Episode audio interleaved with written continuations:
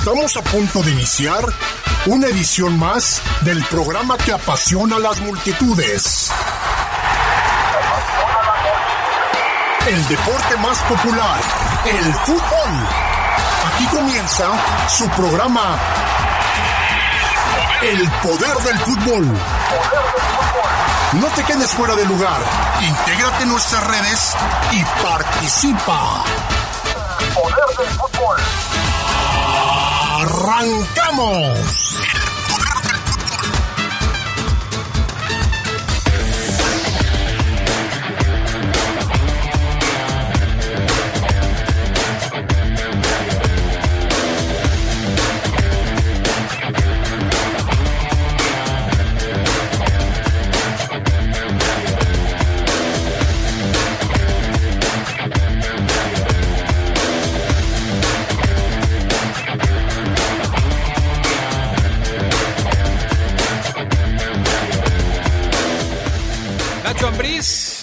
Que no hay problema con su contrato y ya no quiere seguir hablando del tema.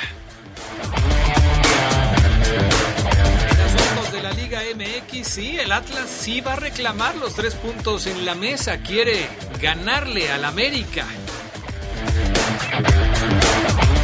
Temas del fútbol internacional, buena actuación de Edson Álvarez, de lo más destacado de los mexicanos en el extranjero este fin de semana. Esto y mucho más tendremos esta noche, además, por supuesto, de la entrevista de Leyendas de Poder aquí en el Poder del Fútbol, edición nocturna a través de la poderosa RPM.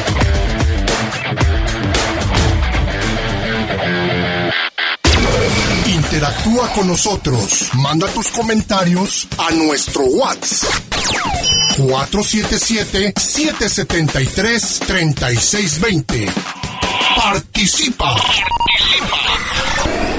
Lo importante es seguir adelante y con los préstamos de Caja Popular San Nicolás, continúa con tus proyectos. Con el préstamo Creo en ti, obtén desde 10 mil hasta 29 mil pesos para que realices tus emprendimientos. Es fácil, rápido, sin aval y con la tasa más atractiva. Llámanos al 477-770-4231. Recuerda, para alcanzar tus metas no hay peor lucha que la que no se hace. Y la tercera caída la ganamos juntos. Caja Popular San Nicolás, somos la cooperativa de la gente. La cuarta transformación está avanzando de la mano de la gente. ¿Cuándo antes un gobierno había puesto a los pobres por encima de todo? ¿Cuándo se había entregado una pensión a todas las personas mayores y becas a tantos jóvenes? ¿Cuándo se había trabajado para garantizar atención médica y medicinas gratuitas? Para Morena, el poder solo tiene sentido cuando se pone al servicio de los demás. Con el pueblo todo, sin el pueblo nada. Morena la esperanza de México. Cuando te preocupas por las vaquitas marinas, solo necesitas un 4% para dar más. Tomas tu cargo. Llegas al mar y le gritas a los cazadores. ¡Dejen en paz a las vaquitas! Si ya elegiste tu camino, no te detengas. Por eso elige el nuevo Móvil Super Anti-Friction, que ayuda a tu motor a ahorrar hasta 4% de gasolina. Móvil, elige el movimiento. De venta en Same Refacciones. Mándanos un WhatsApp al 477-773-3620 y participa.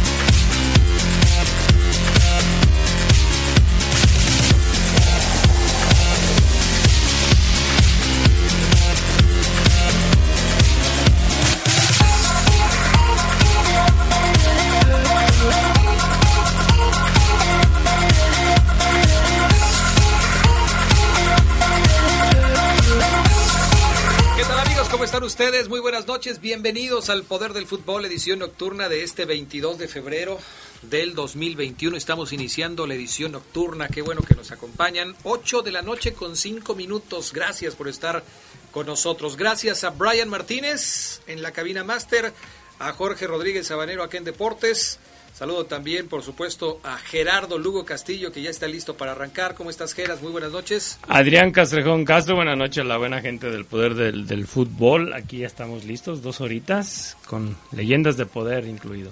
Leyendas de poder incluido. Ocho y media de la noche. Y por supuesto, eh, pues más adelante vamos a tener la participación de los demás compañeros, dependiendo de las secciones, pero pues vamos a arrancar, si te parece, con el tema de la Liga MX, jornada número 6, 7 ya, perdón, las 7, que se disputa este fin de semana, que termina hoy justamente con el partido entre Pachuca y Chivas, y del cual vamos a estar platicando un poco más adelante, ya que tengamos eh, alineaciones y todo esto. Pero eh, para empezar, eh, y lo platicaba yo en la tarde con el Fafo y con, con, Carlos Contreras, y todavía nos faltó tiempo porque hubo por ahí otras cosas que ya no alcanzamos a platicar, el tema del arbitraje, de las polémicas, del asunto de, de, las decisiones arbitrales, incluso hasta de las intervenciones arbitrales, como lo que sucedió con Oscar Macías en el partido de Cruz Azul contra Toluca, y, y, y bueno, se queda uno pensando, Así hay fechas, ¿no? Así hay días, dirían algunos. Se suelta el chamuco, ¿no? Como diría, diría, mi abuela, se suelta, se suelta el, el chamuco. Uh -huh. y, en, y en esa parte sí fue una jornada complicada. Ya habíamos tenido un par de jornadas que no hablábamos tanto del arbitraje, uh -huh. pero en esta jornada sí se, se, se desató, ¿no? Todo. Pues Comenzando en, desde, desde el San Luis Santos. En muchos partidos, o sea, ya se jugaron 7, 2, 4, 6, 8 partidos, falta uno. Eh, y en casi todos los partidos hubo detalles, casi en todos, hubo detalles arbitrales que por supuesto se tienen que comentar. Hoy la novedad es que finalmente el Atlas sí presentó una inconformidad ante la Liga MX tratando de ganar los puntos en la mesa. Eh, una situación que muchos ven mal, otros ven bien. Y a mí me gustaría simplemente hacer un paréntesis aquí, Gerardo Lugo Castillo, para dejar en claro que una cosa es lo justo y otra cosa es lo legal. Hay cosas que son legales y justas. Sí. Hay cosas que son justas pero no son legales. Y hay cosas que son legales pero no son justas. Aquí, si nos vamos al tema legal, que sería cumplir con el reglamento, con lo que dice el reglamento, el América tendría que perder los puntos por lo que dice el reglamento, una alineación indebida presentar a un jugador o tener un jugador en un lugar donde no tiene que estar cuando no estaba registrado para eso. Eso es lo que dice el reglamento, eso es lo que dice la ley, o sea, el reglamento de, de, de, del deporte. Ahora, ¿es justo? No, no es justo porque Henry, perdón, eh, eh, Federico Viñas no interviene para nada en el partido, no distrae a los jugadores del Atlas, no se mete a la cancha y les, les roba una pelota, no comete eh, alguna infracción que favorezca a su equipo. O sea, si este asunto no hubiera salido a la luz, no pasaba absolutamente nada.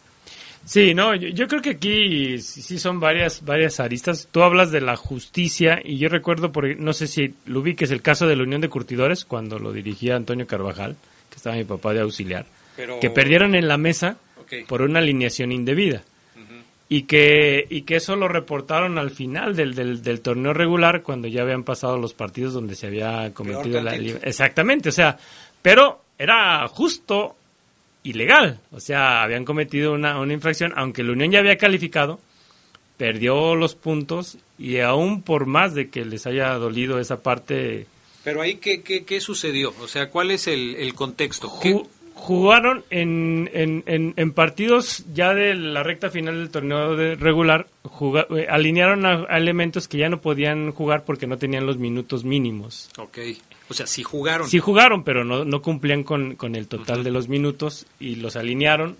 Y entonces hubo quien les dijo, oye, fíjate que el Unión hizo esto, porque ni siquiera los... los ni se habían dado ni cuenta. se habían dado cuenta. Los, los, los rivales le dijeron a un equipo que podía calificar ganando esos puntos en la mesa y bueno, así fue. Estaba en el reglamento y se tuvo que cumplir el reglamento. Aquí la cuestión es que este, este, eh, ahora el cumplir el reglamento es contra el América y yo creo que por eso también se hace más discutido todo ese asunto, ¿no? Porque ya se torna en que si es contra el América o es para fregar al América. Sí, ¿Sí? A, a, favor o a fregar al América. Entonces yo creo que aquí sí, aquí mi, mi pregunta es nada más, ¿por qué si no, si no iba a participar o si no lo iban a juntar o si estaban conscientes los americanistas del asunto, ¿por qué no dejaron a Viñas ahí en la banca? ¿Y para qué se vistió de, sí, de sea, jugador? ¿Por qué no se va al palco? O, okay, o que se vista, pero que se quede en la banca, pues si no iba a participar. Pues sí, o sea, aquí son dos cosas, porque Viñas entró al campo antes del Antes del partido, y partido. calentó. Y después se sentó con los jugadores de banca ya vestido como futbolista. Entonces son las dos cosas. Tú dices, si hubiera quedado en la banca, pues hubiera sido lo mismo, porque el reglamento dice estar en la En banca, la banca. o jugar o participar del juego. Pero de acuerdo a la registrado. defensa de los americanistas, que dice, ¿qué dice Solari? Pues no participó, Pues sí. no, no hizo nada. Por eso te digo que no sería justo, porque no participó. Pues no participó. Pero sí es legal, porque el reglamento lo tiene contemplado. Sí, y, y yo creo que aquí si le quitan, eh, que, que para, para Michael Ar- Arriola es como que la prueba de fuego esta jornada, ¿no? Por todas las decisiones que debe de tomar, pero yo creo que si le quitan los puntos al América, tampoco que se vayan a desgarrar las vestiduras, diciendo que, que esto es totalmente injusto, ¿no? Pues sí, no sería... eh, yo digo que sí sería injusto, pero no sería Un robo. algo ilegal. Exactamente, no sería un robo para el América. No sería un robo para el América, pero sí, sí me parecería que, que sería injusto. Sí, sí, claro. Sería, si le quitan los tres puntos es legal. Sí, y es que también, por otra parte, tú, tú escuchas a Diego Coca, Adrián, y dices, ¿qué onda con este técnico? O sea, ¿cómo se puso nervioso por ver a un jugador en el- calentando con los suplentes? o sea, decir que, que, o sea, fijarse en la banca y decir que estaban al pendiente de eso y que estaba calentando, ya me pone, o sea, ¿cuánto yo- tiene Viñas aquí en México? No, No, y además yo creo que eso ya fue como para justificar. claro. Fue para justificar lo que está haciendo el Atlas. Ahora, si tú, al terminar el torneo, te quedas a un punto de haberte salvado, de pagar X cantidad de millones de pesos por haber sido uno de los tres equipos eh, más bajos en el porcentaje, ¿haces esto o no lo haces? Por un punto. O Por- sea, o, o sea, ahorita yo creo que Atlas puede ganar ese punto que tú dices con esta jugada. pues sí, o sea, a final de cuentas, imagínate lo, que al lo vas final- a hacer, o Claro. sea, lo vas a hacer. Imagínate que al final del torneo te dicen, este, ¿sabes qué? Este, te quedaste a un punto de no pagar. Caray, si hubiera reclamado. Pues no, pues reclamo desde Reclamo, ahorita, ¿no? Ya si pega, como dicen, si es chicle y pega, pues qué bueno, si no, ya ni modo. Pero por supuesto que el Atlas lo va a tratar de hacer. Claro. Lo va a tratar de hacer porque pues no es cualquier cosa eh, lo que está en juego, ¿eh? No es cualquier cosa. Sí, no, no, no. Y, y- y yo creo que aquí Atlas eh, va a pelear esos, esos puntitos como si hubiera Pues sí, descenso, ¿no? eso es definitivo. Sí, ¿no? Bueno, vamos a ir a pausa y enseguida regresamos con más del poder del fútbol a través de la poderosa. Les invitamos a que participen con nosotros a través del WhatsApp, ya lo saben, 477 773 3620, nuestro WhatsApp, para que estén conectados con nosotros, nos den sus eh, puntos de vista, lo que ustedes nos quieran platicar. Aquí lo recibimos con muchísimo gusto en el programa. Volvemos.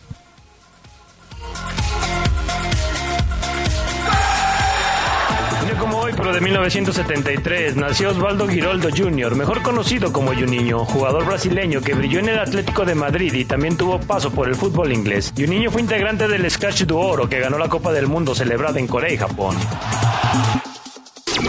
Interactúa con nosotros. Manda tus comentarios a nuestro WhatsApp. 477-773-3620. Participa. El crimen organizado avanza, los jóvenes sin oportunidades, desempleo en aumento. Es el México del retroceso de Morena. Llegó la hora de corregirlo. El PAN gobierna mejor y gobierna para todas. todos. En Guanajuato, más de 11.000 empleos se recuperaron en solo tres meses tras la pandemia. El estado más seguro para vivir es Tamaulipas apuesta por energías limpias y. En Baja California Sur, la inversión extranjera creció 21%. Habla Marco Cortés, presidente nacional de PAN. Cambiemos hacia el futuro. Únete a Acción por México. Partido Acción Nacional. Para la elección más grande de la historia, todas y todos nos estamos preparando. Aplicando las medidas sanitarias, pero también con nuestra INE vigente. Por eso, si tramitaste tu INE en el año 2019 y aún no la recoges, debes ir por ella antes del 28 de febrero. Si no lo haces, por ley será destruida. No podrás identificarte ni votar el próximo 6 de junio. Infórmate en INE.mx o en INETEL al 804-33-2000. En 2021, tu voto sale y vale. Contamos todas, contamos todos. INE. Muchas cosas pueden pasar en cinco años, como decidir que necesitas un road trip, llegar a las montañas, encontrar una comunidad de monjes, meditar, escribir un libro, volverte famoso y donarlo todo. ¿Quién necesita fama y dinero? Si ya elegiste tu camino, no te detengas. Por eso elige el nuevo Móvil Super Extension que ayuda a extender la vida del motor hasta cinco años. Móvil, elige el movimiento. De venta en Autopartes Aira. El machismo, la misoginia y los estereotipos sexistas provocan que miles de niñas y mujeres sean víctimas de violencias. Por ello, la CNDH emitió la Recomendación General 43 Diagonal 2020 al Estado mexicano para exigir un alto a la violencia de género y poner fin a los feminicidios. Asumimos como nuestra la exigencia de justicia de miles de mujeres que han alzado la voz. Contra las violencias todas. Comisión Nacional de los Derechos Humanos. Defendemos al pueblo. Mándanos un WhatsApp al 477-773-3620 y participa.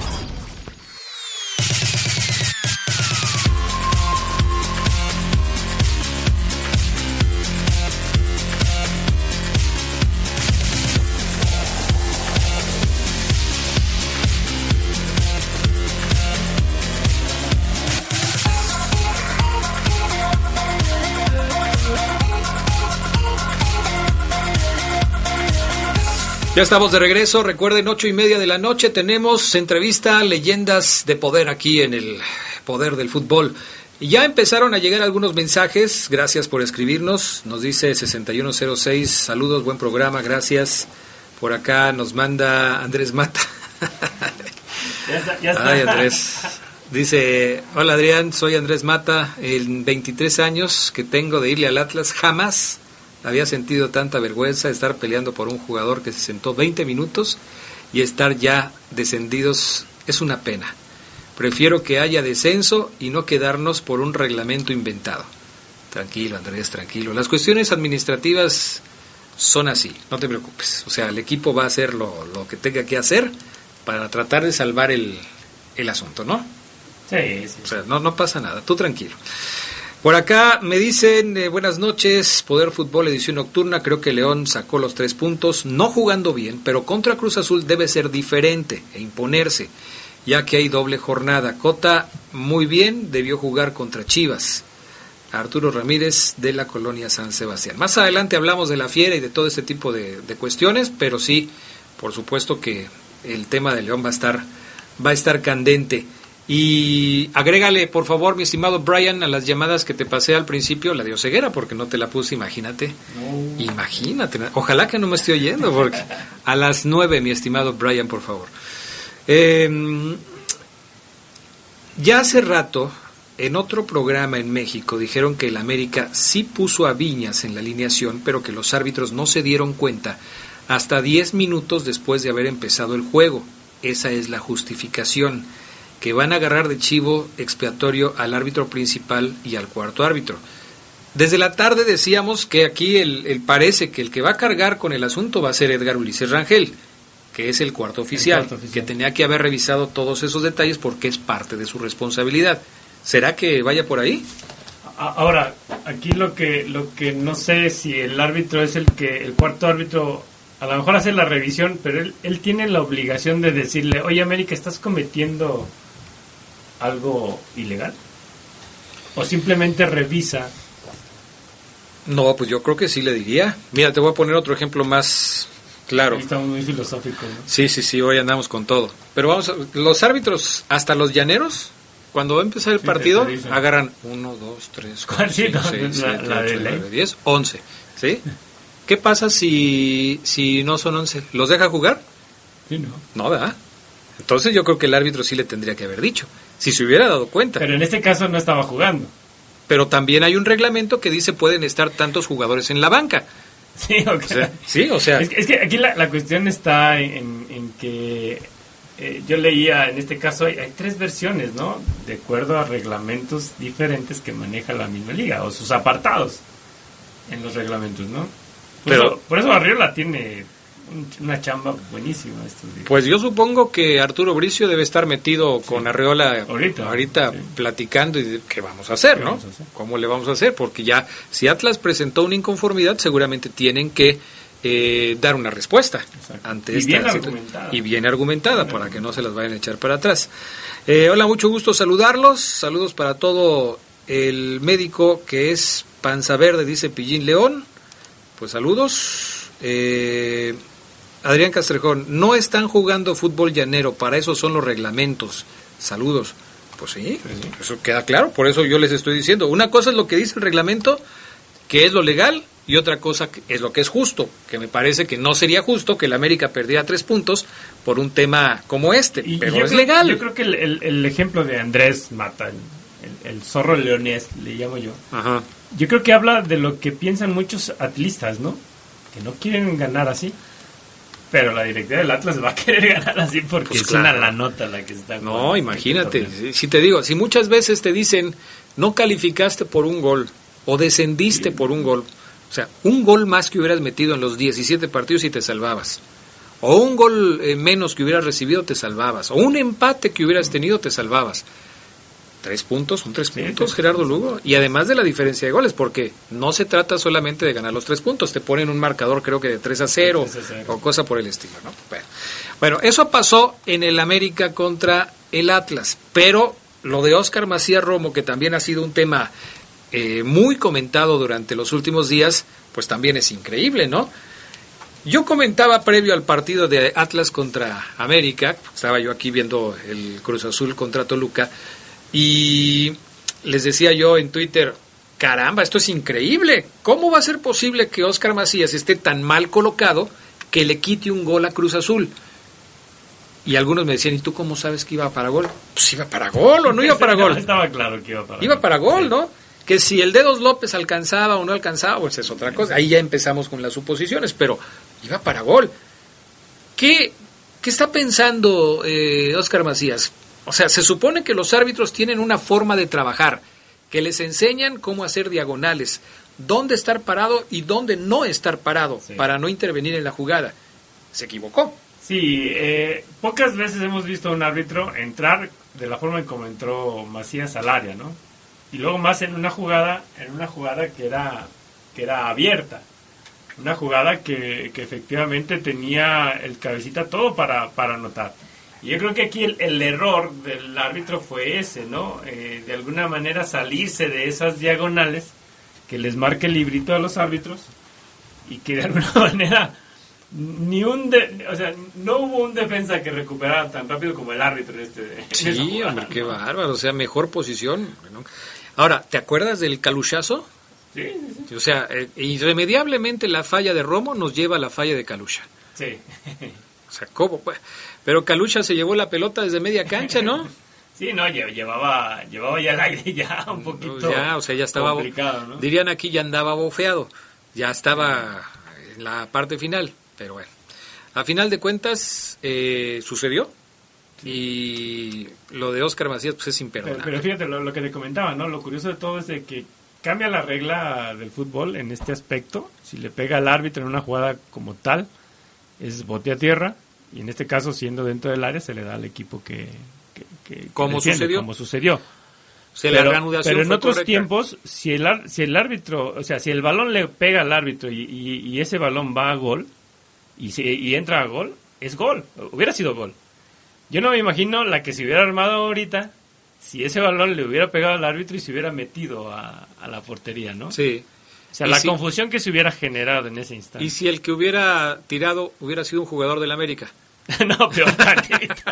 O sea, le ayudó el árbitro a meter la pelota. Sí. Imagínate nada más de las que estaríamos hablando. Bueno, independientemente del tema arbitral, no sé si estés de acuerdo conmigo, pero el Cruz Azul contra Toluca fue el mejor Sí. partido del fin de semana. Y, y yo creo que ha sido uno de los mejores partidos del torneo. Yo creo que son dos equipos que están jugando bien eh, y que regalaron cinco goles eh, en, en un duelo que, que parecía complicársele otra vez al Cruz Azul. Sí. Sin embargo, yo, yo creo que, que, que retoma bien el control del, del partido después del tercer tanto. ¿no? Cinco victorias consecutivas de Cruz Azul.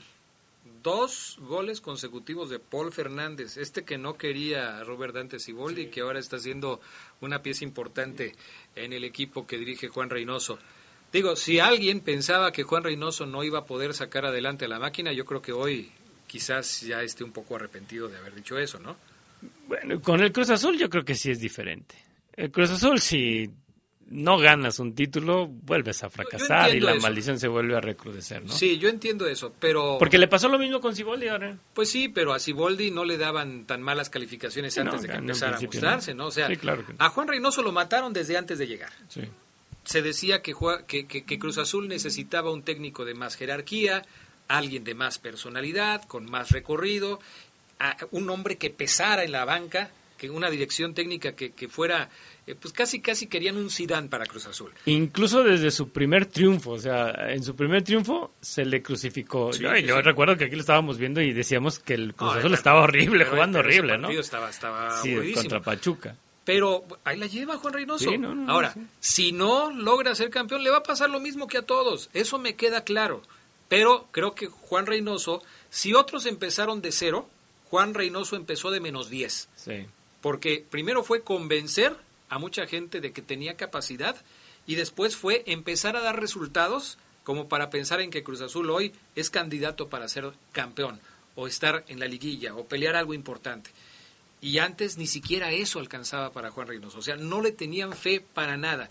Yo creo que es un técnico trabajador, que es un técnico que ha demostrado que tiene capacidad, que, que siente de alguna manera los colores de Cruz Azul, entendiendo que sentir los colores es pues algún apego algo que te lleve al pasado. De los últimos campeones. Por eso. Pero es que ya ves que ahorita eso del amor a la camiseta me parece muy romántico, pero poco real. Yo digo que los, los futbolistas y los técnicos son muy profesionales, la mayoría de ellos, y que llegan a sentir cierto aprecio por alguna camiseta en la que han estado jugando. Quizás alguna más que otra. Pero de ahí a que tengan un amor a la camiseta y que casi den la vida por ella, tampoco es para tanto. No, no, Ya no. No, ya no. Ya no. Ya no pasa eso. Sí, ya no. Aunque, aunque a pesar de toda, todas esas, esas circunstancias positivas que le das a Juanito Reynoso, sigue teniendo la vara alta. Sí, bueno, claro. llegar más allá de una semifinal, mínimo. Sí, bueno, y, y pues si eres más estricto, pues, tiene que ganar. Tiene que ganar el campeonato. O sea, a final de cuentas, si llegas a la final y la pierdes. Sí, y, si la pierdes contra el América. No, pues, para que te platico, ¿no? Hoy traes al América cruzado, ¿eh? Bueno, es que es el villano favorito de todo mundo, ¿no? Sí, volvemos a los ochentas. Pues sí, a final de cuentas así es, así es este asunto. Bueno, vamos a ir a la pausa, amigos. Enseguida regresamos con más de este que es el poder del fútbol, edición nocturna. Un como hoy, pero de 1976, en la goleada del River Plate sobre el San Lorenzo por 5 a 1, Leopoldo Jacinto Luque hizo todos los tantos del cuadro millonario. Luque fue un goleador serial que ganó la Copa del Mundo con Argentina en 1978 y jugó en México para la Jaiba Brava del Tampico. Falleció el pasado 15 de febrero. Interactúa con nosotros. Manda tus comentarios a nuestro WhatsApp. 477-773-3620. Participa. Este país solo funciona con nosotras y nosotros. Lo aprendimos recientemente. Todas las personas somos necesarias para sacar este país adelante. En las elecciones más grandes de la historia hay más de 21.000 cargos de elección popular todas y todos decidiremos quiénes los ocuparán. Toma tu cubrebocas y sal a votar, que este país lo hacemos funcionar las y los ciudadanos. El voto sale y vale. Contamos todas, contamos todos. INE. El 2020 fue el año del cambio, pero no del que esperábamos. Cambiamos nuestra forma de estudiar, trabajar y salir. Cambiamos para sobrevivir, para salir adelante. En unos meses estoy segura de que juntas vamos a cambiar a quienes hoy están tomando malas decisiones, porque ellos no cambiaron. Se quedaron en el pasado y eso le está haciendo mucho daño al país. Sigamos cambiando por el bien de México. Es momento de comenzar la evolución mexicana. Movimiento Ciudadano. En el PRI queremos que México crezca, que las mujeres vivan seguras, que los jóvenes sigan estudiando, que las y los mexicanos tengan salud medicamentos y estabilidad. En el PRI trabajamos por las mujeres, por los jóvenes, por los estudiantes, por los adultos mayores, por las familias de México. PRI, el partido de México. Nuestro auto siempre nos acompaña cuando queremos dar más, como cuando solo ibas a comer con tus amigos. Unos camaroncitos, ¿no? Y terminas en Acapulco. O cuando vas al trabajo. Respira, tú puedes. A pedir un aumento. Si ya elegiste tu camino, no te detengas. Por eso elige el nuevo Móvil Super Anti-Friction, que ayuda a tu motor a ahorrar hasta 4% de gasolina. Móvil, elige el movimiento. De venta en Componentes Automotrices Charlie 2000. 93.9 FM. La, música que llega. La música sabrosa. Solo en. La poderosa. 1270M. 1270M. Revive en el poder del fútbol los momentos inolvidables que forjaron los jugadores que le dieron brillo al balompié de nuestra ciudad. Sus orígenes, trayectoria, sus máximos logros, pero también los momentos más difíciles de su carrera, relatados en la propia voz de sus protagonistas. Leyendas de poder en el poder del fútbol. Leyendas de poder.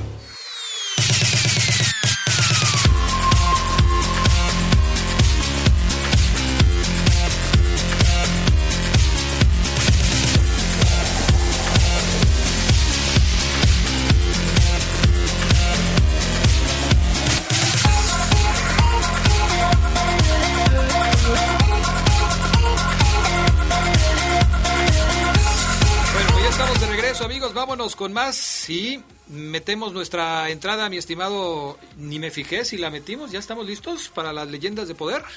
Perfecto. Entonces, ya estamos listos. Eh, a ver, me dice Brian, aquí tengo un mensaje. Eh, ok, perfecto.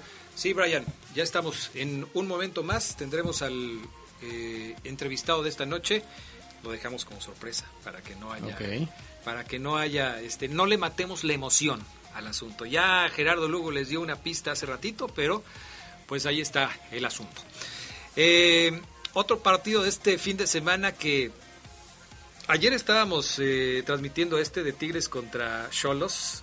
La verdad, Tigres muy superior, muy superior a los Cholos durante casi eh, todo el pues partido. llegaron a estar 3-0. Pero fíjate, una superioridad, y no sé si compartas el punto de vista, una superioridad muy relativa porque Tigres estaba ganando el partido hasta tres goles por cero, como bien lo dices, pero el que tenía la pelota era Cholos. O sea, Cholos tuvo el dominio del balón en casi todo el partido, como el 60-55% en promedio durante todo el partido. Pero Tigres no se sentía incómodo sin tener la pelota. Es, ese, es un equipo que, sabiéndose defender bien, no le importa no tener la pelota. Sí, no, y, sabemos del oficio que, que, tiene el, equipo, ¿no? El, cuadro. Eh, yo creo que no te deja de ser sorpresivo esta, este, este resultado, jugando como estaba jugando Tijuana. Sí, sí, me parece que es el peor partido de Tijuana. Este, quizás el del empate en, el, en la jornada 1 contra Pumas, pero, el de, ayer sí me sorprendió. ¿eh? Ahora, no sé si se dieron cuenta, no sé si tú lo notaste, si los amigos que están eh, siguiendo los partidos de la liga también lo haya notado, pero cómo pegan los equipos de Pablo Guede, ¿eh? otra vez, otra vez eh, repartiendo leña durante todo el partido. Le pasó a León. A León con, Luis Montes, ¿no? Luis Montes recuerda mucho. Eh, sí, y, desde que Pablo Guede estaba con Morelia. En este, yo no digo que Pablo Guede los mande a golpear a los, a los contrarios, no tengo elementos para eso, pero sí parece que Pablo Guede les dice ustedes, métanle, hasta donde tope. En el filo de la navaja. Yo, yo creo que, es esa parte. A lo mejor no les dice tanto así de que, como, ¿saben qué? En la, en la rayita, ¿no? Sino, métanle, métanle, échenle. Quiero intensidad. Pelea, exactamente. Quiero cuerpo a cuerpo, y va así, ¿no? Y fíjate, ¿cuántas faltas no cometieron contra León? Primer tiempo ya llevan más de, de 12 faltas en el primer tiempo pegan, pegan bastante. No, y si tú revisas lo que sucedió este fin de semana, pues también pegó más que Tigres. Y Tigres no tiene gente suavecita, ¿eh? Ahí está Dueñas, ahí está Pizarro, ahí está Carioca, eh, el propio Nahuel, que a veces hasta sin tener que hacerlo llega, y da sus golpecitos.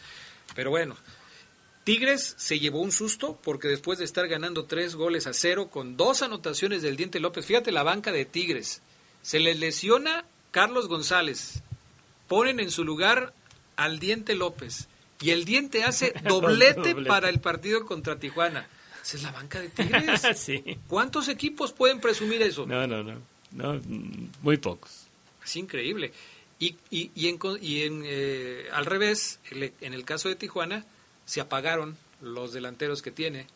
O sea, ni Manotas, ni tampoco Fidel Martínez aparecieron ayer. Sí, no, reaccionaron ya tarde, ¿no? Re- reacciona ya tarde Tijuana, eh, pero sí, a mí me sorprendió, me sorprendió mucho ese, ese resultado. De hecho, yo iba a lo más a un empate, eh, por cómo venía Tigres después de, de un, de, un, de un esfuerzo en el Mundial de Clubes y como estaba jugando Tijuana. Claro. No deja de tener un buen... Un buen, un buen Así plantel. es. Bueno, otro de los partidos de esta jornada, el Necaxa contra Monterrey. Ya mucha gente está empezando a hablar también de si el Vasco Aguirre está quedando a deber con el equipo de Rayados, con el plantel que tiene, con eh, la jerarquía que, se supone que tiene el Vasco Aguirre por su trayectoria internacional. El tener resultados como los que está teniendo, le falta obviamente pues el partido contra, contra León que tiene pendiente, pero tiene 11 puntos, tres victorias, dos empates y una derrota. ¿Es suficiente para un equipo como Monterrey? ¿Está, está bajo de la expectativa? ¿Tú cómo lo ves? Eh, fa- faltaría sumarle ese partido que trae contra, con- contra León, ¿no? Porque ese partido pues lo puede poner en las primeras posiciones. Pero sí, en el funcionamiento del equipo, yo creo que tendría Javier Aguirre dirigir un equipo que va al ascenso. Y al parecer está pasando lo contrario, ¿no? Eh, el hecho de dejar ir estos puntos ante un Necaxa que no, no venía jugando bien, Aunque sea de visitante. aunque sea de visitante. Pues bueno, es que checa el plantel de Monterrey, ¿no? O sea, yo creo que en, en esa parte Javier Aguirre a lo mejor por ahí está encontrando un bachecito en, en el cual pues, va a tener que sacar a- adelante a, es- a este Monterrey que, que todos, incluso lo poníamos al principio del torneo como, como candidato Como al título, favorito. ¿no? Como favorito. Ahora, eh, en este momento, y fíjate lo que son las cosas, Monterrey tiene un punto más que Tigres. Los dos tienen un partido pendiente. Monterrey tiene el partido pendiente contra León, León 10 y Tigres tiene un partido pendiente contra Juárez. Monterrey tiene, insisto, un punto más que Tigres. Y se dice que el que está jugando mal es Monterrey, no Tigres. ¿Por qué? Porque Tigres ya saben que así juega, porque Tigres nunca va a dar espectáculo y va a ser un equipo que se encierra y va a tratar de sacar el resultado como sea. ¿O por qué le exigen más al Vasco que, a, que, a, que al Tuca? Tú, tú y yo lo, lo comentamos aquí en este, en este espacio, ¿no? Que si la gente pensaba que este Monterrey iba a ser totalmente espectacular al tener al, al Vasco Aguirre, se estaban equivocando. Ajá, así es. O sea, este Monterrey va a ser igual al del turco Mohamed, tratando de jugar efectivo, bien, tocando el balón, pero quizá no ese ir y venir, esa vorágine que pudiera, que pudiera causar la ofensiva de, de Monterrey, aunque tiene elementos como para jugar así. De los cuatro primeros equipos de la tabla, América, Cruz Azul, Toluca y Tijuana, ¿cuál te gusta más cómo juega? Fíjate que a mí me ha gustado más Toluca. ¿Verdad? Sí. El equipo de Cristante da más espectáculo. Da más espectáculo. Es un equipo más abierto y creo que va a llegar lejos. A pesar de la derrota contra Cruz Azul de este fin de semana, creo que Toluca tiene argumentos para ser un equipo protagonista Sí. en este torneo. Habrá que ver qué pasa, pero, por ejemplo, América no. Cruz Azul a veces sí, a veces no. Cholos mm, tampoco mucho. No es tan vertical Cholos. Sí, no. No es tan vertical. Por lo, lo vimos contra León, o sea, eh, llegó un momento en que Cholos dijo ya, hasta aquí. Y se echó para Y atrás. se echó para atrás.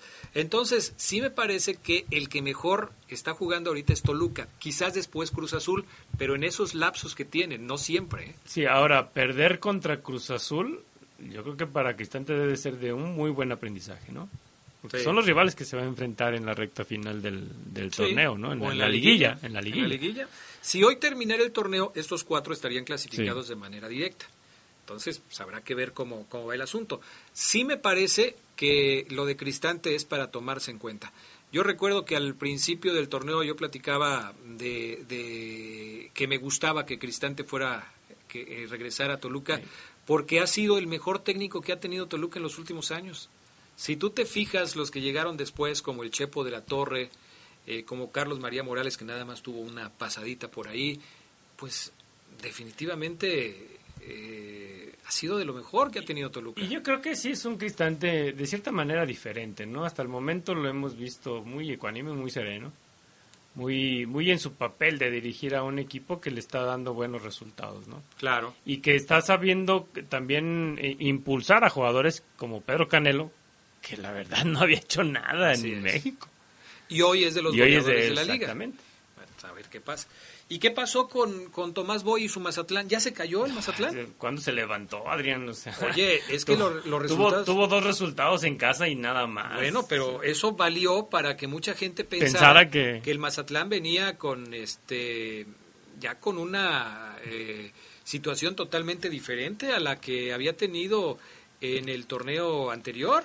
Eso Sí, eso no, valió para no. eso. Mira, en la, en la fecha número uno le ganó 3-2 al Necaxa, Al y Necaxa. ahí fue cuando todo el mundo dijo, no hombre, este Mazatlán anda con Lo todo. estás diciendo de forma irónica, ¿verdad? No, no, no. Ganarle al Necax en la fecha 1, Adrián. Bueno, pero, pero ¿no viste cómo Bueno, sí, sí, sí, no, no, no. Y de ahí- luego se fue Pumas, ¿no? Pero le, le metieron, le metieron 3-0. tres. Luego empató 0-0 con Santos.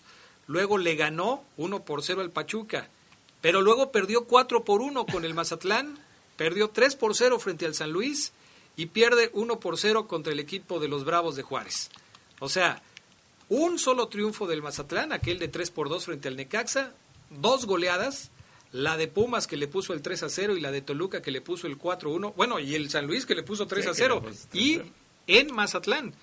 Entonces, Yo creo que es la realidad del Mazatlán. Y de ahí no va a pasar. y es la realidad de Tomás Boy. Sí, sí, claro. Porque cuando entró Tomás Boy, yo sí les dije, oye, Sí, es volver a lo mismo. es otra vez lo mismo. Tomás ya demostró que no, no tiene como, como con qué sacar adelante un equipo. Eh, le siguen dando oportunidades. No sé si haya otros que lo merezcan más. No sé si Palencia lo merecía más. No sé si eh, Rafa Puente Jr. lo merecía más. Pero sí sé que Tomás Boy ya. Bye. Adiós. Sí. Se, se siente feo decirlo, pero, pero es que es así. Sí, fíjate que, que, que quizá en esta parte, pues es que Tomás Boy, que será contemporáneo de, de Tuca Ferretti, en cuanto a técnico, a, a su trayectoria como menos, técnico, más, o menos, ¿no? sí. ¿Y, y tú has visto que Tuca se haya actualizado? O sea, que tú lo veas visualmente y digas, no, Tuca está... cada de temporada a temporada se actualiza. Mm, No creo. ¿No, verdad? No, no, he, no he hecho ningún viaje. No. no. lo veo haciendo. No ha podido viajar al No, pues, extranjero ¿a, para- ¿a qué horas? No, he- no, no se me hace de los técnicos que estén como que checando internet para ver las novedades. Quizás las novedades vengan de sus auxiliares técnicos, de la gente que está a un lado de él en los métodos de trabajo, en los métodos de entrenamiento, en todas esas cosas, porque antes trabajaba mucho con aquel que fue también su, este, que era jugador de Monterrey, eh, se me escapa el nombre ahorita, pero creo que ahí sí ha venido cambiando, por ejemplo estuvo el Chima Ruiz con él Chima algún Ruiz, tiempo, y creo que ahí es donde puede, puede estar la diferencia, porque el Tuca no lo veo tomando cursos, Sí, ¿eh? exactamente, ¿no? Yo creo que es esa parte que, que la verdad los técnicos a veces se casan con un mismo cuerpo técnico. Durante toda su trayectoria, ¿no? Sí. Y que quizá no tengan esa visión constante. A lo mejor hay quienes sí hacen un equipo de trabajo donde, como tú bien lo dices, el auxiliar es el que va, ve, observa, analiza Sí. y, y encuentra otras maneras, ¿no? Y hay muchos. Por ejemplo, Víctor Manuel Bucetich también suele tener un equipo de trabajo muy constante. Sí. Generalmente o tiene a Cadena o tiene a este hombre que se fue a jugar a Turquía, ¿te acuerdas? Que también fue técnico de las selecciones menores. Se me escapa ahorita. Almaguer. Almaguer. Almaguer. Eh, tenía al profe Ramírez como preparador físico, Sí. pero desde que, desde que el profe ya no pudo trabajar, creo que estaba Graniolati con él. O sea, más o menos es un equipo de trabajo eh, constante. Pero ahí yo sí veo que Bucetich, creo que él sí se interesa por actualizarse un poco. Pero además, Almaguer seguramente lo está Sí, haciendo. exactamente. Esos auxiliares que son los que finalmente pues dan las nuevas ideas, que de repente ve nuevos métodos de trabajo y se los proponen al técnico, ¿no? Y, y en esta parte yo creo que sí, el jefe ahí quedó, ¿no? Pues yo creo que sí, pero bueno, habrá que ver si después de que salga de Mazatlán algún otro técnico lo contrata, ¿no? Es como el asunto de, de, de, de Luis Fernando Tena, que ahí sigue. Ahí sí. Ahí sigue Luis Fernando Tena. Algunos dicen que es injusto que se le critique porque fue campeón en los Juegos Olímpicos. Pues sí, pero después de eso, ¿qué ha pasado con Luis Fernando Tena? No, yo, yo creo que el, el trabajo es diferente a una selección, a un, a un club. Sí, bueno, hay quienes se aburren en las elecciones, ¿no? O sea, También, no le hayan. Vamos a pausa, regresamos enseguida con más del poder del fútbol a través de la poderosa. Interactúa con nosotros. Manda tus comentarios a nuestro WhatsApp. 477-773-3620. Participa. Lo importante es seguir adelante y con los préstamos de Caja Popular San Nicolás continúa con tus proyectos. Con el préstamo Creo en ti, obtén desde 10 mil hasta 29 mil pesos para que realices tus emprendimientos. Es fácil, rápido, sin aval y con la tasa más atractiva. Visita nuestra página www.cpsanicolás.com.mx. Recuerda, para alcanzar tus metas no hay peor lucha que la que no se hace y la tercera caída la ganamos juntos. Caja Popular San Nicolás, somos la cooperativa de la gente. Me pondré un cubrebocas. Si tienes que hacerlo, hazlo bien. Lava tus manos al ponerlo y al quitarlo. Tómalo por los resortes y ponlo en la oreja cubriendo bien nariz y boca con el filtro. Nunca lo pongas sobre el cuello o el pelo. Cámbialo cuando esté húmedo, quitándolo por los resortes y deséchalo dentro de una bolsa cerrada. Cuando lo uses, sigue las reglas de higiene y prevención. Y por favor, quédate en casa.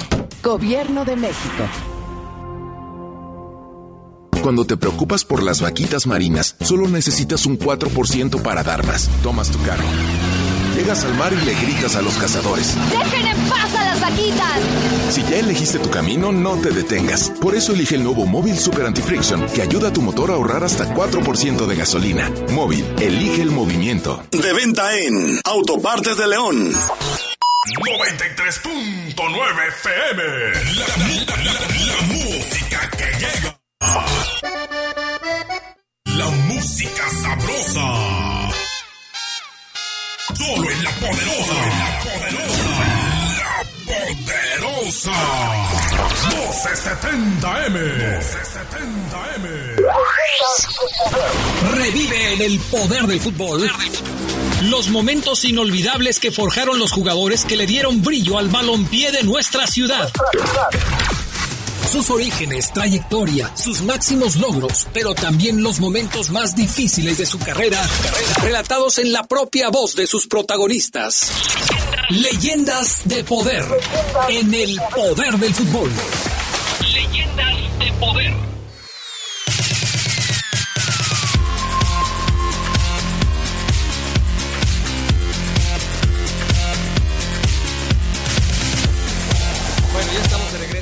De El Poder del Fútbol y en la sección Leyendas de Poder para saludar a un buen amigo del programa y un buen amigo de, de nosotros, Gerardo Lugo Castillo. Tu presentación. Así es, nos da mucho gusto saludar a quien anotaba para mí, Adrián, uno de los goles más importantes en la historia de León porque lo hacía regresar a la, a la primera división y estamos hablando de Juan Andrade, mejor conocido y todos de cariño como el Poncharelo Andrade. Mi estimado Juan, ¿cómo te encuentras?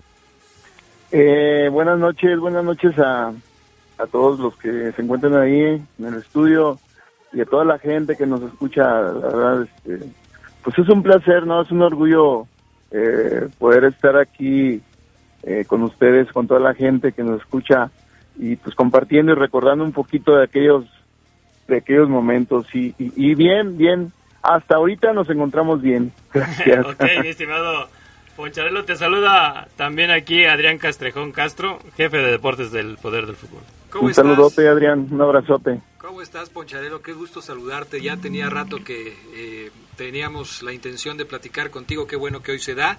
Porque hay muchas cosas que platicar. eh, en esta sección, pues tratamos de recordar a los jugadores que han hecho historia, aquellos que han marcado con su talento el fútbol de nuestra ciudad y por supuesto tenías que estar aquí. Gerardo Lugo en su presentación habla de, del hombre eh, que marcó la final de aquel eh, primer ascenso de León contra el equipo de, Tijuana. Eh, ¿Qué te acuerdas tú de aquel equipo que logró finalmente regresar a la primera división? ¿Qué, qué, qué, qué memoria tienes de todo eso? Híjole, este, no, pues cómo, cómo olvidar, ¿no? Ese, ese grupo extraordinario, ¿no? Esos momentos en el cual me, me, tocó participar en esos logros tan importantes, ¿no? Y la verdad era un, era un grupo de leoneses con toda el hambre, con todas las, las ganas de querer trascender. Traíamos una, una, un hambre, una ambición por querer demostrar este, dentro de nuestra ciudad, ¿no? Y gracias a Dios se nos dio, ¿no? Aparte, de, a pesar de, de, todos los obstáculos de, que se nos presentaron en su momento, pero pues salimos avante, ¿no? Por méritos propios, eh, y eso es muy satisfactorio, la verdad. Eh, Juan, este... eh, aquella liguilla de la temporada de Segunda División en 1990 fue una liguilla más larga que la cuaresma, ¿no? Tenían que jugar cada fin de semana y una liguilla donde prácticamente ustedes estuvieron casi al borde de la eliminación. Sí, claro, claro, cómo no acordarse este que nosotros teníamos que ir a eh, con Inter, con Inter de Tijuana, el último partido este lo jugamos en Ecatepec. Este, ellos ya estaban calificados, habían quedado super líderes. Entonces ellos jugaron con con suplentes eh, casi todo el, cuadro. Entonces nosotros dependíamos, eh, Gerardo, de otro resultado, que era San Luis contra Querétaro. ¿verdad? Entonces, este, pues nosotros prácticamente pues ya nos dábamos fuera, en serio, ¿eh? Este, y se combinó ese resultado, entonces, este, veníamos ya en el camión, pues ya resignados, ¿no? A, a, a, a lo que había pasado. Sí. y que nos dan la noticia que, que, que, se combinó ese marcador y que estábamos dentro de, la, de la liguilla, ¿no? No, entonces eso, eso, fue una, una motivación para todos, la verdad, y, y, y ahí fue totalmente diferente la liguilla, ¿eh? Todos comprometidos, todos comprometidos, todos dando nuestro máximo y gracias a Dios, este, pues se nos dio, ¿no? Yo me, fíjate Gerardo, este, Castrejón, yo me acuerdo, eh, que, que, que, nadie daba un peso por nosotros. ¿verdad? Ahorita que dicen de que, que me acordaba eh, durante eh, los partidos normales, este, pues ya ves que te dan una cierta cantidad de boletos sí, de cortesía sí. por jugador. Sí. Entonces a nosotros nos, nos daban un gran número porque pues había poca afición, en realidad. Entonces este, nosotros pues nos lo queríamos dar a, a, a nuestros mismos familiares, fíjate. Sí. Entonces, este, no, pues, este, no, pues sí voy, pero pues me tienes que dar aparte para unas tortas y aparte para y aparte para el taxi. O sea, fíjate a, a, a qué grado, en serio, ¿eh? Juan, Entonces, si apenas les pagaban a ustedes, ¿no? Exacto, y, y no, pues nos pagaban cada tres, cuatro meses. Entonces sí, no, la verdad fue de valorarse esa temporada, la verdad, este fue un gran esfuerzo de todos de todos y, y, y pues hasta ahorita la gente eh, se acuerda y pues por eso eh, pues yo en lo personal me siento bien fíjate porque tuve la suerte de, de, de, de estar en esa época tan bonita en el cual sufrimos muchísimo muchos de ustedes lo saben sí. pero pues ahí estamos no en la en la en el corazón y en la mente de, de, de mucha gente aquí le, leonesa. Oye Poncharelo con qué se jugaba en ese tiempo qué, qué, qué se metía más ganas talento técnica garra eh, porque digo ese ese equipo que subió eh, en ese primer ascenso tenía una característica muy especial eh, que, bueno muchos recordamos no el el ser varios jugadores de aquí de la ciudad y todo lo que vivieron, como tú ya lo has comentado. Pero eh, León lo intentó mucho eh, después en el segundo ascenso y no lo conseguían. Eh, por eso te pregunto yo, ¿qué, ¿qué le metieron ustedes? ¿Ganas, garra, talento, técnica? ¿Qué fue lo que hizo que ustedes eh, pudieran regresar al equipo tan pronto con respecto al descenso que habían sufrido?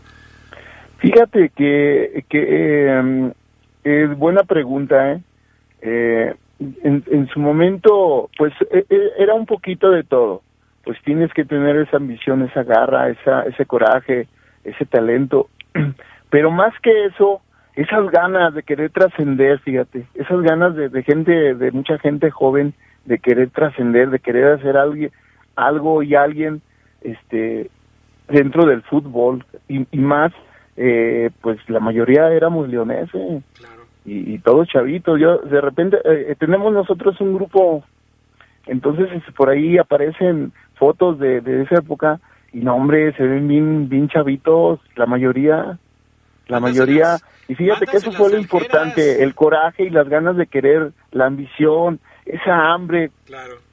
¿ah? Eh, eh, eh, independientemente de lo económico, ¿eh? a pesar de que en lo económico estábamos bien limitados. ¿verdad?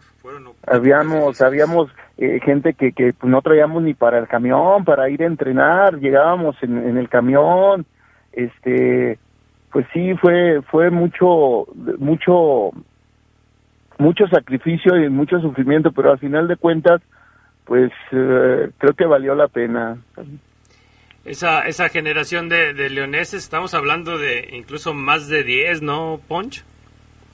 Sí, no, pues imagínate, eh, empezando desde atrás, bueno, estaba el Tablas, el Alejandro, en la parte de atrás en la defensa, pues el Beto González, el Tenita, el Jimmy, ¿verdad? gente leonesa, eh, estaba eh, todavía en esa alcanzó el, po- el Pollito Venegas, eh, en la media estaba el Venadito, Martín Peña, ¿verdad? el Chavicos Enríquez, eh, Luis Romero, eh, un servidor. Entonces, este, pues éramos la base del equipo y eso fue lo que nos ayudó a, a salir adelante. ¿Y, y por qué crees que se dio una generación así que, que prácticamente ya no hemos visto en el León? Fíjate, siendo un poquito, este, mm, voy a ser un poquito frío en, este, en la respuesta. Fíjate, yo, yo eh, eh, eh, admiré mucho y, y reconocí mucho al, a, ustedes se han de acordar al señor Petereta Santillán, Sí. que era un señor, un visor que tenía un, una, pues ese don, ¿no? De, de descubrir a gente y, y- y la mayoría pasamos, en en esa camada la, la mayoría pasamos por el Pepe. Era un señor que iba a, a, a, tu a tu partido en, en el barrio y, te veía jugando en tu, en tu estado natural, o sea, no no eran visorías. Sí. Entonces, este, él llegaba, te invitaba, este, a, entrenar y, y, y si no ibas, iba a tu casa, iba a tu casa y no volvías a ir, iba a tu casa, o sea, el señor y, y es una de las personas que siempre debo estar agradecido, que en paz descanse y, creo que es mucha mucha gente, ¿eh? mucha gente que gracias a él eh, se nos dio la oportunidad y, y pudimos pudimos trascender en- dentro del, eh, del fútbol. Fíjate que mucha mucha gente te recuerda y con cariño, mi estimado Poncharelo, me dice por ejemplo eh, Fernando López Durán, Poncharelo jugador con mucho talento, eh, mejor que muchos en la actualidad.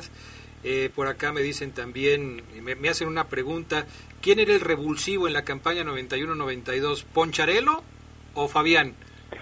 Eh, era Marquito, Marquito Fabián, era el revulsivo, el, el ahí el, el comodí, el, el as tapado, como dice, no, siempre entraba eh, eh, Marco Fabián y, y, cambiaba el equipo, ¿eh? era un- era un revulsivo muy importante y daba buenos resultados, por eso ahí el Buce siempre lo metía de revulsivo y daba muy buenos resultados, y entraba con todas las ganas, te digo, con todas esas ganas de, de- de querer figurar en, ya en primera división. Dice por acá otro buen amigo, el Poncharelo Andrade fue un gran amigo de mi papá, Sotero Flores. Saludos desde San José del Potrero. Ah, sí, Sotero, no, un saludote, Sotero, no, un amigazo, ¿eh? De hecho, este, yo antes de, de, de, ser futbolista, yo trabajé con él, yo trabajé con él en un taller y ahí lo conocí, no, no, no, un, un tipazo de persona, Sotero, le mando un abrazo. Sigue siendo famoso, Ponch. ¿eh? Gracias Oye, al Juan, sufrimiento eh, una, de... una pregunta que...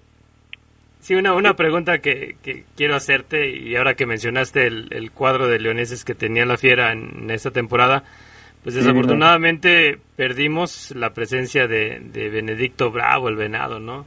Sí, ¿Cómo, cómo lo, lo sintieron ustedes ustedes eh, en el grupo que, que, cuentas, que tienes con, con esos, esa generación, qué se dijeron, qué, qué comentaron con este fallecimiento? No, pues imagínate, no, la, imagínate, eh, fue como un un cubetazo de agua helada, ¿no? Para todos, este, para todos la, la pérdida del venadito y, y, creo que ustedes también lo conocieron, no porque ya esté en otro mejor lugar, pero fue un, una persona, eh, eh, un, un, ser humano en todos los aspectos bien, buen amigo, buena gente, buen papá, buen hermano, o sea, todo. Creo que mucho lo conocimos así y, y, y de hecho, pues, pues todos ahí apoyando, apoyándolo, apoyando a su familia. De hecho, tenemos una reunión ahí pendiente con su familia para, pues, para hacernos presente y, y pues ahí lo que pueda ocupar a sus hijos, su esposa. Ya estamos, este, ahí por ver la fecha, pero por todo este, por todos esos contratiempos que hay ahorita, pues nos hemos abstenido un poquito en eso, pero no, el apoyo ahí está de todo, o sea, todos de día con día pues nos saludamos, este, nos deseamos lo mejor y pues ahí estamos al pendiente de todos. ¿Cuántos años de profesional, Poncharelo? Fíjate que fueron pocos, ¿verdad? Sí. Fueron pocos. Yo duré, pues mira, uno en tercera, este, segunda dos y dos en primera. Después me fui al INSES porque en ese momento el INSES eh, se hizo filial de León. Sí. ¿verdad? Entonces, este, me mandaron para allá para, para tener el fogueo, sí. jugar, jugar, jugar. Y, y, regresé y, luego me fui a Brujos. En realidad fueron pocos años, fíjate. Eh, eh, lo importante es que en esos pocos años, pues tuve dos logros importantes con el, con el equipo. Entonces, por ahí, pues la gente por eso se acuerda. Claro. ¿Cuántos futbolistas han pasado 20 años y no han ganado no nada? han ganado nada. Exacto, y pasan desapercibidos. Este, pues por ahí de repente, pues me la doy por ahí, eh, pero pues sí, de repente te queda ahí el, el, el, que pudiste y no quisiste o quisiste y no pudiste. Pero bueno, y eso ya, eso ya es otra historia. ¿Todavía, todavía andas, todavía te queda el toque, Ponch? ¿Esa gambeta, ese correr por la banda? El, el toque, pero de tobillos, no, pues sí, ahí este, pues ya aplicamos la de que corra el balón. y me queda claro, yo le platicaba a Gerardo Lugo hace una semana, no sé cuánto, 15 días, de alguna vez que jugaron un equipo de veteranos, ustedes, este, con Gil Sánchez que nos invitó a su cancha de por allá en, en Francisco Villa, y le decía yo a Gerardo Lugo la alineación de los veteranos de León y la arrastrada que nos pusieron, así como dices tú, dejando correr la pelota nada más. Y dije, no, hombre, qué barbaridad, o sea, ya veías a, los este a los muchachos de la poderosa y dices, pero, pero muévanse, muévanse, péguenle allí este ah. siquiera una ¿cómo es? una dormilona al poncharelo para que ya se tranquilice, no puede ser. Pocharelo, nos da muchísimo gusto que nos hayas tomado la llamada esta noche. Ojalá que pronto podamos volver a platicar contigo. Siempre es un placer escuchar eh, las historias de gente que fue exitosa en el balompié de esta ciudad. No, no, no, no, no, no, el gusto es mío, no, muchísimas gracias. Yo este, les estoy agradecido por, por, por haberme invitado, poder participar un ratito en su exitoso programa. Y claro, con, toda, con todo gusto cuando cuando haya la oportunidad y que ustedes me inviten, claro, ahí vamos a estar. Pues te agradezco mucho tus atenciones, mi estimado Juan, y, sobre todo me da gusto que la gente te recuerde y te recuerda con gusto. Es bonito, fíjate, es bonito, la señal de que ahí estamos y que la gente eh, conocedora, pues ahí está con nosotros, después de tanto tiempo saber que, que pues no se olvida es, muy bonito, es una satisfacción bien muy especial.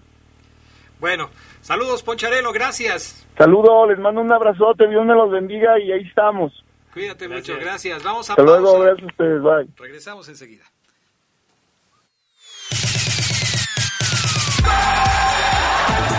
Pero de 1999, el arquero Sergio Goicochea anunció su retiro del fútbol profesional. Goico atajó en River, Racing, Mandillú, Vélez y Newells. En él se alzaron las manos mágicas del Mundial de Italia 90 que llevaron a la selección argentina a la final.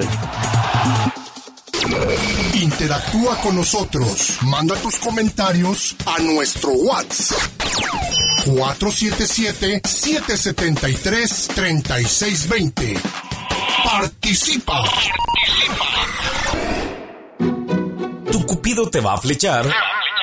Que mejor sea con los préstamos de Caja Popular San Nicolás. Tramita tu préstamo desde 5 mil y obtén grandes beneficios. Para mayores informes, marca al 477-712-9881 o vía Facebook en Caja Popular San Nicolás, León, Guanajuato. Caja Popular San Nicolás. Somos la cooperativa de la gente. ¿Y tú, por qué votas?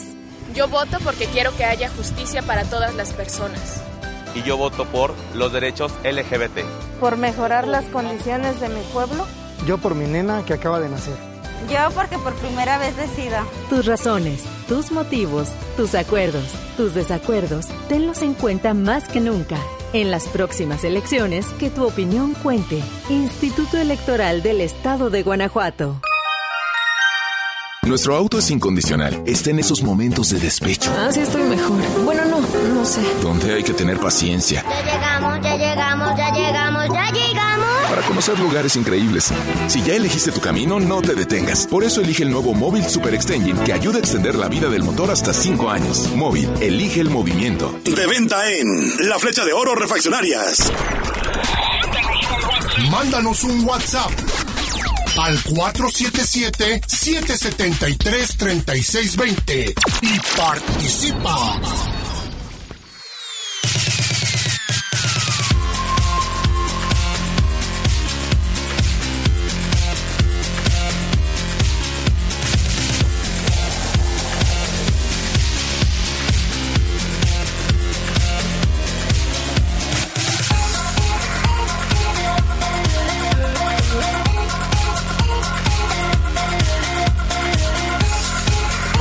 Estamos de regreso. ¿Ya tenemos a Omar Oseguera en la línea telefónica? Omar Oseguera. Bueno, bueno, bueno, bueno. Ahí estoy, Adrián Castrejón. Siempre igual. El Fafo Luna y Omar Oseguera siempre entran igual. Nunca he escuchado que Gerardo Lugo me diga, bueno, bueno, bueno, bueno, ya estoy ahí, ya estoy ahí, ahí me escucho bien. Es que Omar es como la entrada, como lo hacía Blue Demon en las películas, ¿no, Omar? Claro, claro, mi, claro, mi Geras, tú sí sabes. O es como Doctor Wagner que le hace bien, bien, bien, bien, bien, bien, bien. ¿Cómo estás, Oseguera? ¿Bien? ¿Ya más tranquilo? Ah, Adrián ya ma- más, más tranquilo, más sereno. Oye, Este, dile a la gente que no nos peleamos, porque luego la gente se asusta. Sí. La gente se asusta. Y bájale, por favor, a tu monitor. Ya 20 años en la radio y todavía no aprendes que no le Pareces que tener- nuevo. Pareces nuevo, de a ver ahí, ahí ya. estoy, ¿no? Ahí estás ya. Diles que no nos peleamos, Oseguera, porque luego la gente sí se asusta. Piensan que, que tú y yo vamos a llegar a los golpes después de las discusiones de mediodía. Y yo siento, Adrián, que eso nos hace, yo siento, ¿eh? Eh, eh, con todo respeto para mis demás compañeros que, que pues, ellos saben, eh, siento que eso nos hace el, el, el, el- número uno, ¿no? Los, los que comandamos este business todavía, porque tenemos diferentes puntos de vista, porque hablamos en base a una parcialidad, yo soy y quizás esa sea una fuerza que, que tenemos, ¿no? Que Adrián Castrejón le vaya a los reboceros de la piedad. Ya ni existen los reboceros de la piedad. ¿O sí existen? sí, existen en segunda, Adrián. Y nosotros, ¿sabes quién es goleador? Perdón para los reboceros. ¿Sabes quién es goleador, Adrián, en los reboceros de la piedad? A ver, dime, ilústrame. El Chiquis Franco, ¿te acuerdas de él? ¿A poco aquel que metió un golazo contra Tigres en Eh. el equipo de Matosas? Ese mero, Adrián. Válgame Dios. Tiene 28 años de edad y sigue jugando en segunda y es líder goleador de, de la, de la categoría, ¿eh? Pero bueno, este y, y, y termino el comentario, Geras, siento que eh, esta, estas, estos ingredientes distintos que, que metemos el uno y el otro, no fingimos que le vamos a León, que es muy fácil decir yo le voy a León y ay, a la vio, a la Bao, para que la gente me escuche y me, me escuche hablar bonito de León. La gente sabe que Omar Oseguera tiene 16 años cubriendo a la fiera, que es aficionado a la poderosísima máquina cementera de la Cruz Azul, pero que cubre a la fiera como si fuera la selección mexicana, con todo. Ya, ya muchos ya no te la creen, Oseguera, o sea, ya, ya las versiones de que le vas a Cruz Azul ya cada vez son más increíbles para los aficionados. Mira. De, de 10 mensajes que me llegan, me- nueve me dicen que eres fiera de closet. Nueve. El día que yo tenga más playeras de León que el Cruz Azul en mi closet, ese día me pondré a dudar. Hoy tengo 11 de Cruz Azul, 7 de León. ¿Cuántas de León? 7. ¿Por qué tienes más de León que yo? O sea, que yo le voy a León. O sea, es- esto es increíble. O sea, no puede ser. ¿Cómo tienes siete Oseguera si yo nada más tengo como tres? Fí- Fíjate, Omar, es, es curioso porque ahor- ahora que lo comentas, yo, yo comencé a cubrir a León en 1996. O sea, desde, desde, esa, desde ese año no, no he dejado un año solo de, de seguir los pasos de León. Y recuerdo mucho a Luis Abraham Muñoz, que en paz descanse, muy amigo de nosotros, que también le, le iba al Cruz Azul. Claro, no puede ser. Le Bueno, iba al Cruz Abraham- Azul. Iba al Cruz Azul. Se iba cada 15 días a México a ver al Cruz Azul. Aunque cuando yo ya conocí a Abraham Geras, Le, le iba al Tecos. sí, ya cambió de equipo y luego le iba al Santos también. Sí, por castigo, porque ya no, ya, ya no confiaba en, en- en la máquina. Sin, sin embargo, entonces ya sin no embargo, él decía, oye, Gerard, es que tanto cubrir a León te va a dar coraje, te va a dar un sentimiento, te va a dar algo, porque tú estás ahí, al pendiente de León, diario de León, y, no- y no puede ser un hielo frente a, a lo que cubres tú diariamente. Mamita, qué pluma tenía Abraham Muñoz Esquivel, ¿eh? Mamita, un, un crack. ¿Por qué hablas así? No, sé. si eres argentino, colombiano, cubano. No. Ay, bendito sea Dios. Bueno, eh, León contra Pumas. Como en la tarde, Oseguera se quejó por el arranque, o sea, por cómo introduje el tema de Pumas contra León. Le voy a pedir que hoy inicie él platicando de lo que le dé su regalada gana eh, con el tema de Pumas contra León. ¿Por dónde empezamos, Omar Oseguera? Yo siento, Adrián, que debemos de eh, señalar primero, eh, no no fue un super, a menos que ustedes me digan lo contrario, pero mi punto de vista, mi conclusión del partido de 1-0 gana León es, León no juega un superjuego, todavía no es ese León de 7, 8 llegadas por partido, está en busca de, sí creo que hoy y alargó más sus lapsos de buen fútbol en, en comparación al último partido, eh, creo que la alineación ya se acerca mucho a lo que Ambriz quiere. Faltan, falta que Navarro inicie, por ejemplo, Adrián Gerardo Lugo, este, y que se limpien las dudas en el arco, aunque es muy, yo veo muy sano que, que Ambriz eh, meta ese cosquilleo en Cota y, de repente le meta blanco y de repente lo regrese para, yo lo veo muy, muy positivo. Eh, yo siento que no fue un super partido del ocho veces campeón, pero sí fue un partido eh, sobrio, en donde muestra mejoría en relación a los últimos compromisos, en relación a su última victoria, pese a que consigue menos goles, vi mejoría, vi a un Pumas que, ok, sí, un Pumas que desarmado le llegó, sí, tengo que decir que también el tema defensivo sigue siendo una tarea por reforzar en el León, porque Pumas le terminó jugadas, Cota tuvo dos achiques bestiales y un cabezazo de bigón que se estrella en el poste, pero yo siento, compañeros, que en, en busca de, esa, de, de- de ese 100% que quieren todos los equipos, que por ejemplo a lo mejor hoy ya, hoy ya tiene un Cruz Azul con cinco victorias consecutivas, un Tijuana que hoy pierde pero que seguía invicto, que yo creo que ya, ya encontraron la forma de juego ideal. León está todavía, en- está un piquito, Adrián Geras, de encontrarla, creo yo, un piquito. Y, y, yo destacaría eso, Adrián, más allá de que le ganó apenas a un Pumas mermado y que no aspira a nada este semestre, yo me enfoco en, el León último que vi y lo comparo con este del domingo y, veo veo mejorías, veo todavía carencias, repito reitero, como el tema defensivo. Pero cuando hablas de, de Piquito, Omar, pareciera como si estuviera ya al 90% de la capacidad de León. Yo todavía no lo veo tan piquito, ¿no? Es que, Eso, eso- a eso me refería yo en la tarde cuando eh, hablaba de las declaraciones de Nacho Ambriz. Por eso lo sentía un poco soberbio a Nacho Ambriz, porque decía, pues ustedes eran los que estaban preocupados, porque yo sé que el equipo, yo sabía que el equipo iba a mejorar como lo está haciendo ahora, hablando como si yo hubiera conseguido algo, y me parece que León todavía no consigue nada. Creo que, que sí hay mejoría, es evidente Sí. que hay mejoría, porque si no lo hubiera, no hubiera ganado ayer frente a Pumas, pero todavía quedan muchos pendientes en el tema de- Sí. del conjunto Esmeralda. Fíjate, fíjate por qué digo que falta un piquito, Geras. Porque siento que veo, veo, a Cota bestial. Veo a Poncho Blanco en muy buen nivel. O sea, el arquero lo veo bien. Veo a Barreiro hoy convertido en el mejor defensa central que tiene el equipo. Steven Barreiro, ¿eh? mejor que Mosquera y que te sigue y que el que me digan hoy Barreiro, le da una salida que yo digo, Rafa Márquez. Sí, sí, sí, o sea. Capitán Barreiro. Acuérdate que es mi capitán Barreiro, pero bueno. Ya no caben en el barco, ¿eh? Ya no caben. Nunca me quise subir, no, te preocupes. Barreiro lo veo muy bien.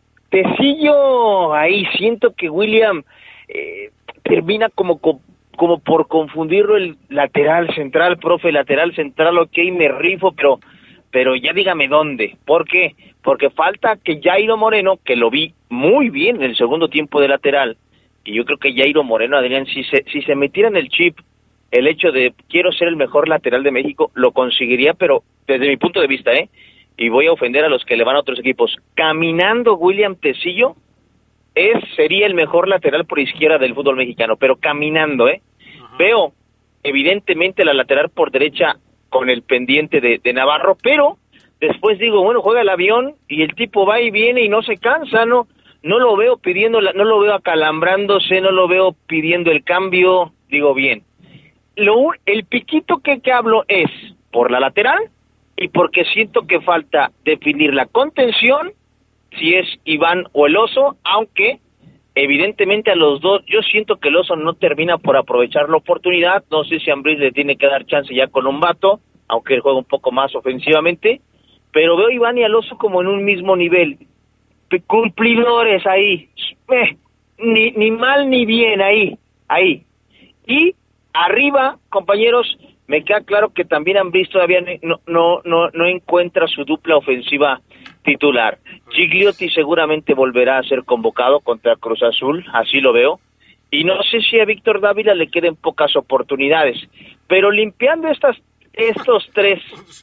Piquito es un picote, o sea, eres como el Everest, no puede ser, o sea. Es que no, Adrián, porque reitero, o sea, eh, en la contención, reafirmo, el oso y Iván juegan y se ven sobrios, no espectaculares. Les va, van a faltar un mes o dos, mes y medio para que los tipos quizás lleguen a un nivel superlativo y difícilmente lo harán, creo yo. Un mes y dos ya se acabó el torneo, Ceguera. Pero mi piquito, Adrián, es por... piquito es un picote, Ceguera. No, no, no, Adrián. a Yuri Contreras... Si quieres hablar de Everest y todo eso, pregunta. 10 metros a la cima en el Everest son 10 metros. bueno, van a ver fíjense lo que les voy a decir. Viene Cruz Azul, es la fecha que 8. ¿eh? Viene Cruz Azul, fecha 8. Fecha 9, segundo tiempo, fecha 9. Es más, me voy a alargar. Fecha 10, el León juega ya. Fecha 10. Es que les voy a decir que en la 9, pero no quiero ser tan exacto, no me quiero ver tan soberbio. Si ya te viste soberbio. Fecha 10, Adrián Gerardo Lugo, amigos. León juega como el torneo pasado, fecha 10. Vamos a pausa antes de que me dé un ataque con las predicciones de Oseguera y enseguida regresamos con más del poder del fútbol. Un día como hoy, pero de 1988, nació Efraín Juárez, quien fue el primer mexicano en fichar con un club del fútbol de Escocia al firmar con el Celtic, equipo con el que fue campeón. Juárez fue parte del seleccionado mexicano que ganó la Copa Mundial Sub-17 en Perú bajo las órdenes de Chucho Ramírez. Interactúa con nosotros. Manda tus comentarios a nuestro WhatsApp. 477-773-3620. Participa. Para la elección más grande de la historia, todas y todos nos estamos preparando. Aplicando las medidas sanitarias, pero también con nuestra INE vigente. Por eso, si tramitaste tu INE en el año 2019 y aún no la recoges, debes ir por ella antes del 28 de febrero. Si no lo haces, por ley será destruida. No podrás identificarte ni votar el próximo 6 de junio. Infórmate en INE.mx o en INETEL al 804-33-2000. En 2021, tu voto sale y vale. Contamos todas, contamos todos. INE. En el PRI queremos que México crezca, que las mujeres vivan seguras, que los jóvenes sigan estudiando, que las y los mexicanos tengan salud, medicamentos y estabilidad. En el PRI trabajamos por las mujeres, por los jóvenes, por los estudiantes, por los adultos mayores por las familias de México. PRI, el Partido de México.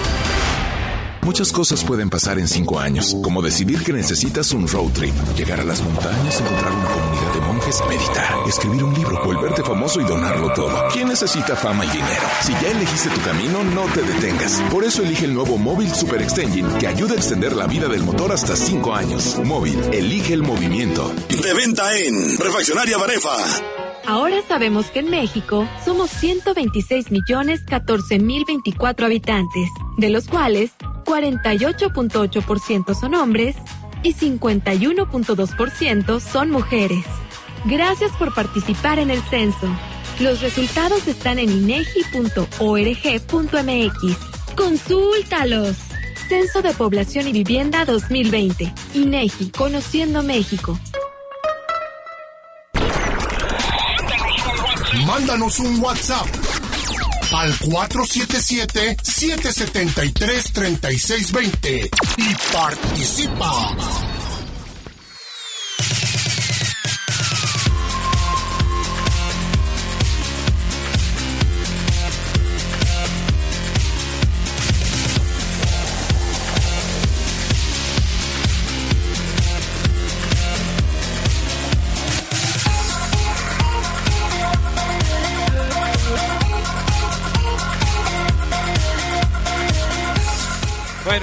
De regreso. A ver, entonces, ¿en dónde nos quedamos? Ya, ya, ya checamos lo de el eh, funcionamiento del equipo y los pronósticos de Oseguera. Bueno, pero pero falta Adrián, que eras que ustedes me digan cómo vieron al equipo. Nada más me arranqué yo y ojo, Adrián, te estoy tirando en lo de la fecha 10 confiando en tu Víctor Dávila, al cual has defendido a capa y espada. Confiando en que Dávila Adrián ya me, ya me responda, Adrián, ¿eh? No, yo, fíjate que yo, y fuimos muy claros en la previa de este partido, yo te dije que si ya Víctor Dávila no daba resultados, a la Banquirri, como dice Oseguera, a la Banquirri, nada más dime tú, pues con quién lo van a suplir, porque obviamente la, Yo- la primera opción tendría que ser Gigliotti. Fíjate ¿Por qué que, Adrián, ¿por qué no fue verás, Gigliotti al partido? Yo no sé, yo no sé qué piensen, pero yo siento que van a terminar por jugar otra vez Gigliotti y Campbell. Yo siento que Ambriz, eh, no, por eso decía que no sé, Geras, cuánta paciencia más se deba tener sobre Víctor, porque ya son mm, un número importante de juegos como para ver engranado, como para verse mejor. No digo que ya lleve siete goles, sino que el tipo ya se vea mejor, tenga más participación con la pelota y ah, meta pases interesantes, haga algo más. Oye, pero, pero, pero a ver, eh, Dávila está jugando en la posición en la que mejores resultados ha dado desde que llegó al fútbol mexicano. Te No. lo pregunto porque Dávila no jugaba como centro delantero. O sea, a mí me parece que a Dávila se le, esté- se le está exigiendo sin darle la oportunidad de jugar donde mejor se desempeña. Si nosotros hacemos el experimento Ojo, lo sigues defendiendo, ojo. no, no, no, no. Estamos aquí hablando de las eh, eventualidades y de las opciones y de todo eso. Si, si vamos a suponer que León juega en un esquema 4-4-2, que es del que siempre hablamos nosotros, cuatro defensas, cuatro, cuatro medios, con dos volantes, dos contenciones y dos hombres más adelantados. Si tú eh, de, de estos 11 colocas a Dávila en ese esquema, ¿en dónde lo pondrías? O sea, Dávila, ¿qué función debería estar Yo- haciendo en el León? Adrián, yo se los dije. A ver. Dávila juega y, brilló en Necaxa y, en, y, y- y lo hizo muy bien en la posición de Ángel Mena. Por derecha. Por derecha. Es correcto. Es que, es que aquí la, la, la cuestión para Dávila, y yo creo que la mala noticia para él ayer, fue que por derecha Ángel Mena mejoró. Por izquierda, el segundo tiempo, Jan Meneses la rompió. Y más retrasadito, como un enganche, Fernando Navarro hizo una muy inteligente labor. O sea, lo único, la única opción que le queda a Dávila es jugar ahí donde lo ponen. Pero ahí no va a dar, resultados, no va a dar resultados. porque no es un centro delantero clavado. No Pero- es un matón del área. Es como, mira, es como, yo lo siento, que es como el caso de Jairo Moreno. A Jairo Moreno lo trajeron y lo conocimos como un Volante. volante por izquierda. Se cansaron de darle oportunidades de volante por izquierda. No funcionó. Lo ponen como lateral y como lateral da resultados. Lo vuelven a poner, Nacho Ambriz lo pone en dos partidos de este torneo como volante por izquierda y sigue sin funcionar. lo tienen que retrasar para que arrancando desde atrás dé resultado. En el caso de Dávila, es un jugador en el que tú lo traes, pero deberías ponerlo en la posición en la que mejor se desempeña. Mm, no, no, no, no estoy de acuerdo contigo, no. No, porque entonces el, fue un error traerlo. ¿Cómo vas a quitar a Ángel? ¿Cómo vas a quitar a Ángel Ben, Adrián? No, no, no, no, no. No me lo justifiques, Adrián. Discúlpame, pero no. No, porque Víctor Dávila, Adrián, conoce a Ambriz. Ambriz conoce a Dávila. Dávila conoce a Ambriz. Adrián, Dávila no tiene pretexto. No puede decirme hoy Dávila que, que, que, que, está esperando a que lo pongan en la posición de Mena. No, Adrián, discúlpame, pero no. Porque además el, el, el aparato ofensivo del equipo este desorden del que hemos hablado le permite a Dávila quizás también tirarse a la derecha, agarrar la pelota en tres cuartos de cancha, agarrarla fuera del área, dentro del área. Tiene una libertad Dávila que me parece no, no, está forzado a ser un terminador de jugadas. Pues entonces que lo quiten porque no está dando resultados. Ahí estoy de acuerdo contigo. Que lo quiten. Yo simplemente a mí, mi punto de vista es que cuando vas a calificar a un jugador, lo tienes que hacer viéndolo en la posición en la que mejor se desempeña. Es como el caso del Chucky Lozano. Cuando el Chucky llega al Napoli, eh, Ancelotti lo ponía más como interior, que como extremo. ¿Qué pasó con el Chucky? No funcionó. No funcionó, por más que le dieron oportunidades y que no funcionó. ¿Qué pasa con Gatuso? Lo pone más pegado a la banda es un jugador muy rápido, muy hábil, que destronca las defensivas rivales y que está en el en la posición en la que se desempeñaba. Es que entonces, Adrián, eras, fíjate, es muy interesante lo que dice Adrián, pero entonces también habría que aplicársela y no nunca se la aplicamos a Joel Campbell. Joel Campbell tampoco es un 9, ni un nueve y medio. El tipo también le, gusta volantear y nunca lo pusieron ahí y nunca te escuché decir que a Campbell no lo puede, a, Campbell le diste, pero hasta para llevar. qué caray, no sé es, increíble. al, principio del segmento hablábamos de que ya no nos íbamos a pelear. Pero, ¿cómo, puedes este, dejar pasar esto que hace Oseguera de siempre estar instigando a la gente, diciéndole que si yo no, no hice lo mismo con Campbell, ahorita me va a sacar, Oseguera, me va a sacar que yo no eh, critiqué al Perla Rodríguez en los ochentas. o sea, así de ese tamaño eso sería. O sea, le, digo a Adrián que somos un equipo muy raro porque los americanistas del poder del fútbol critican al América. Los cruzazulinos no les cae bien el Cruz Azul y, y Adrián, que le va a León, le tira siempre.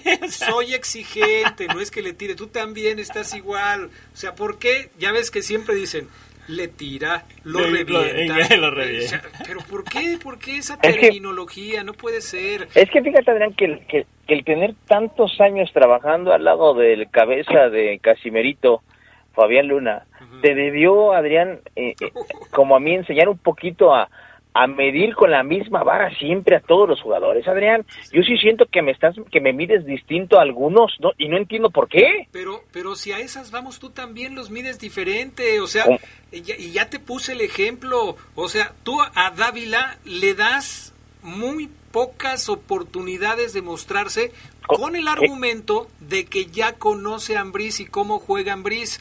Pero si se trata de Campbell, entonces la cosa es diferente. Porque Campbell no tiene límite para poder aparecer en el equipo. El torneo pasado, que León eh, anduvo muy bien, me, dabas hasta la fecha 10 u 11 ¿Pero para qué les dije? aparecer. ¿Pero qué les dije? En la fecha 10 u 11, ¿qué les dije exactamente? A ver, hagan memoria y a ver si a ver si, si la edad. A ver, ¿qué les dije de qué les dije de Campbell? Que en la fecha 10 ¿qué? Que en la fecha 10 tenía que ser el Campbell que todo el mundo conocía. No dije, exacto. Tenía que ser. Nunca dije que Campbell en la 10 iba a ser el gran jugador que yo creo que es. No, yo dije. No, no, no, A ver, a ver, Geras. Repite, repíteselo a Adrián a Gerardo porque él sí creo que la edad le está afectando. Adrián, ¿cuál fue la frase que dije? Que la repita, Geras, porque parece que no te entró. A ver, otra vez, Adrián. ¿Cómo? ¿Qué dije? ¿Qué dije? Que Campbell tenía que aparecer en la fecha 10, como yo exigiendo a Campbell si no apareció, yo no dije Campbell va a aparecer. Me dices, Adrián, poquitas oportunidades a Dávila. Ya un tercio de torneo, ¿te parece poquito? Ah, entonces hay que darle a él todo el torneo, aunque ya tenga dos años en México. No. Son seis partidos, Oseguera. Tú a Campbell le diste diez partidos. ¡Diecisiete! Diecisiete partidos, porque todavía al final me decían, ya, pero No, no. es que ya para la próxima. No, no, no. Se están confundiendo. ¿Hace cuánto llegó? A ver, ¿hace cuánto llegó Campbell? No, no, no, no, no, pero no puedes... eh, o sea, ¿Hace Campbell- cuánto llegó Campbell a León? en el primer torneo a Campbell, ¿cómo le fue? En el primer torneo, ¿Campbell lo hizo bien, sí o no? Por eso, nosotros queríamos ver a Campbell Ahí está. en su primer torneo, Campbell lo hizo muy bien. brilló, brilló, brilló, brilló Campbell, aunque les duela. Dávila en su primer torneo, ya con dos años aquí, no brilló y me lo quiere tender. Les dije que no se metan, ando muy fino este año, ando muy fino. Tejes tan fino como... Mira, ya la gente se está asustando otra Ya, vez. el, el de Toro otra vez, otra vez está asustado porque está llorando desde la tarde que se pelearon ustedes dos. y ya vuelve a pedir otra vez. Bueno, este... Lo quiero ver. Mira, Adrián, Geras, viene Cruz Azul. Cruz Azul que viene con cinco victorias consecutivas, un fútbol para nada bonito, para nada, pero efectivo. Con jugadores que te hacen la fiesta en, un, en, un, en una triangulación. Quiero ver ahí. Estos son los partidos, estos. Y los que hemos jugado, cuando tú en el barril sabes que vas a enfrentar al campeón o a los, a los de la mafia, vas con todo. Y sabes que esos son los partidos. Ahí, yo creo, Adrián Geras, que es la última oportunidad que Ambriz le debe de dar a Dávila. Si contra Cruz Azul el chileno vuelve a jugar igual de gris, al palco Víctor Dávila. Que lo saquen, Oseguera. Yo no defiendo a nadie, que lo saquen. Yo lo que quiero es que León juegue como estaba jugando antes. Si sacando a Dávila, León vuelve a retomar el ritmo y el fútbol que tenía, se está tardando Nacho Ambriz en sacarlo, ¿eh? Que lo saquen, Oseguera, que lo saquen a mí, ni me beneficia ni me perjudica.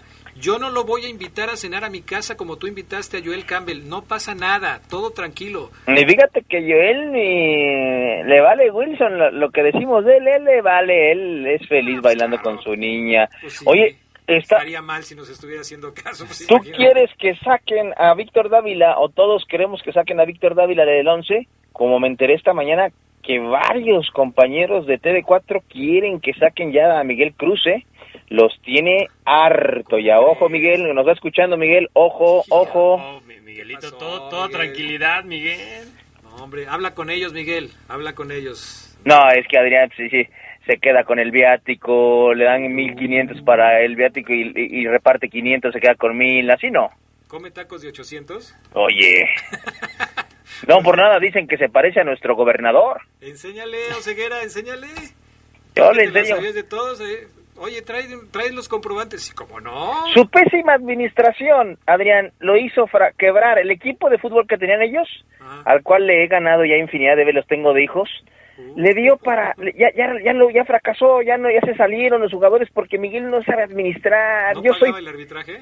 pagaba Adrián, pero pagaba mal, él ponía mil cuando él no debe de poner porque es el líder, no sabe administrar, no sabe. Pero si le sobraban viáticos, pues en algo se los tenía que gastar, ¿no?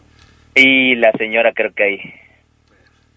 Oye, está como, eh, ah, rápido una anécdota, Adrián. El pelón Crespo, una- un, un arquero del barril, eh, y ahí en la, en la mediodía decía yo que el- un equipo de León, conocido como la Mafia del de fútbol de barril, fue campeón en un torneo relámpago donde vinieron equipos de Morelia, Aguascalientes, unos chilangos de México que son buenísimos, han sido campeones del mundo. Bueno, hay uno que fue nombrado en el 2018 el mejor jugador del mundo del fútbol 7, imagínense, mexicano, Hugo Rodríguez. Bueno, el Pelón Crespo es un arquero leonés, le mando un saludo, nos escucha seguido, muy afamado en las canchitas, Adrián Geras. Y quedan campeones, Adrián. Se llevan 90 mil pesos de premio, ¿no? Todos estaban felices, todos, Adrián. y el Pelón Crespo viene agüitado afuera de la cancha y todos, ¿qué te pasa, Pelón? Pues si somos campeones, hermano, ¿qué pasó? No, ya ni me digas. ¿Qué pasó? Pues además fue titu él fue titular en dos de los tres partidos. En el segundo, ¿saben quién paró? El Gali Lupe Martínez. Lupe, él paró también, pero bueno. Y, Pelón, ¿qué te pasa, hermano? Pues ganaste, hermano, te va a tocar tanto, ponte feliz. Y voltea Adrián Geras, nos enseña su celular. nos enseña su celular el buen Pelón y dice arriba, mi amor, es decir, su esposa, ¿no? y, de- y, y, y el primer, men- el pri- porque el pelón sube una foto donde están festejando con el trofeo y a la foto en su estado de WhatsApp le pone campeones. En su estado de WhatsApp sube la foto y pone campeones. y, y la señora, la señora, el primer mensaje que le pone es, qué bueno, mm, qué bueno, a ver si ya traes la tabla roca porque ya urge. y dice el pelón, ni un felicidades ni nada. Pobrecillo. Pasa, ¿no? No, pasa. No, no, brava, brava la domadora, eh, brava. Híjole, pues ojalá que, que haya comprado la tabla roja. Que no haya puesto la cantidad que ganó. porque- No, no, no, pobre, no, ya. hecho un descuento para que le quedara algo, porque si no... Pero créame lo que sí estaba bastante agüitado y ni un hola, ¿cómo te fue? Ay, no, pues. Ay, ay, Pues ay. no te quitamos más tu tiempo, mi estimado Mario Ceguera. Bueno, les mando un abrazo, compañeros. Excelente noche. Nos escuchamos mañana. Pues gracias. Oseguera. Mañana, hasta luego. Vamos a pausa, regresamos enseguida con más del poder del fútbol. Como hoy, pero de 2004, Virginia Tobar se convertía en la primera mujer en ser árbitro central de un partido de fútbol de la primera división en México. Lo hizo en el duelo entre Irapuato y América en el que Pavel Pardo le regaló unas flores y Cuauhtémoc Blanco le mandó a lavar los trastes a su casa. Virginia Tobar se retiró cuatro años más adelante. Interactúa con nosotros. Manda tus comentarios a nuestro WhatsApp. 477-773-3620. Participa. El 2020 fue el año del cambio, pero no del que esperábamos. Cambiamos nuestra forma de estudiar, trabajar y salir. Cambiamos para sobrevivir, para salir adelante. En unos meses estoy segura de que juntas vamos a cambiar a quienes hoy están tomando malas decisiones, porque ellos no cambiaron. Se quedaron en el pasado y eso le está haciendo mucho daño al país. Sigamos cambiando por el bien de México. Es momento de comenzar la evolución mexicana. Movimiento Ciudadano. En Guanajuato, defendemos la participación política de las mujeres. Resolvemos conflictos relativos a la violencia política contra las mujeres en razón de género. En caso de sanción, se pueden dictar las siguientes medidas. Disculpa pública, indemnización y restitución inmediata en el cargo público. Tribunal Estatal Electoral de Guanajuato. Si te agreden o amenazan para limitar tus derechos políticos. Si te ocultan o niegan información para impedir la toma de decisiones. Si tratan de obstaculizar tu campaña. Si te niegan recursos económicos para el ejercicio de tu cargo. Si minimizan tus opiniones, critican tu aspecto físico o vida personal. Si no te dejan opinar o votar por ser mujer. Es violencia política contra las mujeres en razón de género. Y ahora existen normas para sancionar estas conductas. Infórmate en igualdad.ine.mx y denuncia. Contamos todas. Nuestro auto siempre nos acompaña cuando queremos dar más, como cuando solo ibas a comer con tus amigos. Unos camaroncitos, ¿no? Y terminas en Acapulco. O cuando vas al trabajo. Respira, tú puedes. A pedir un aumento. Si ya elegiste tu camino, no te detengas. Por eso elige el nuevo Móvil Super Anti-Friction, que ayuda a tu motor a ahorrar hasta 4% de gasolina. Móvil, elige el movimiento. De venta en Refaccionarias Plaza. Mándanos un WhatsApp al 477-773-3620 y participa.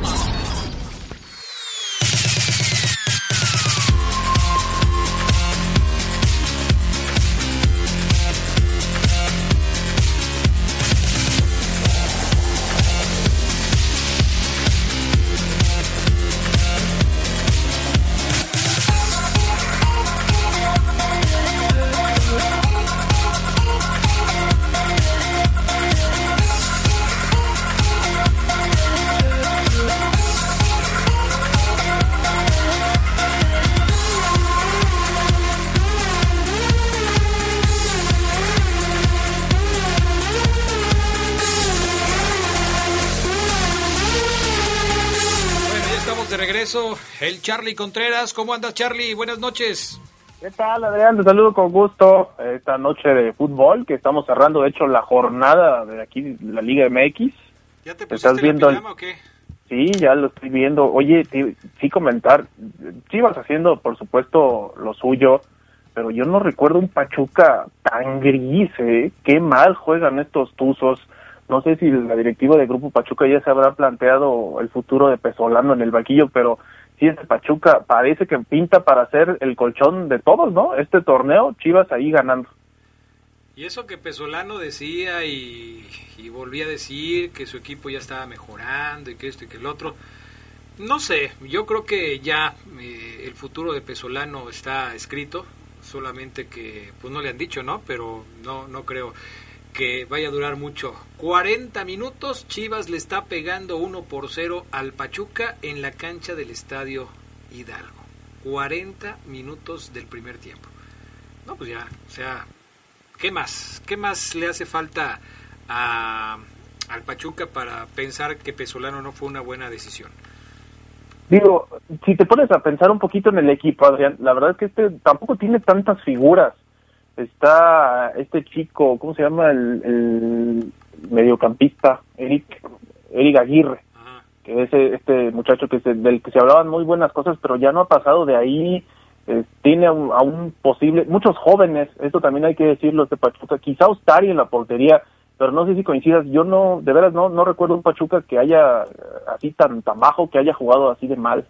O sea, a ver, vamos a revisar la alineación porque dice, dice el Charlie, casi casi está justificando que Pesolano tenga malos resultados porque el equipo de los Tuzos es realmente un equipo muy malo. Kevin Álvarez no es aquel jugador que era el, el que le decían el patroncito que venía de Chivas.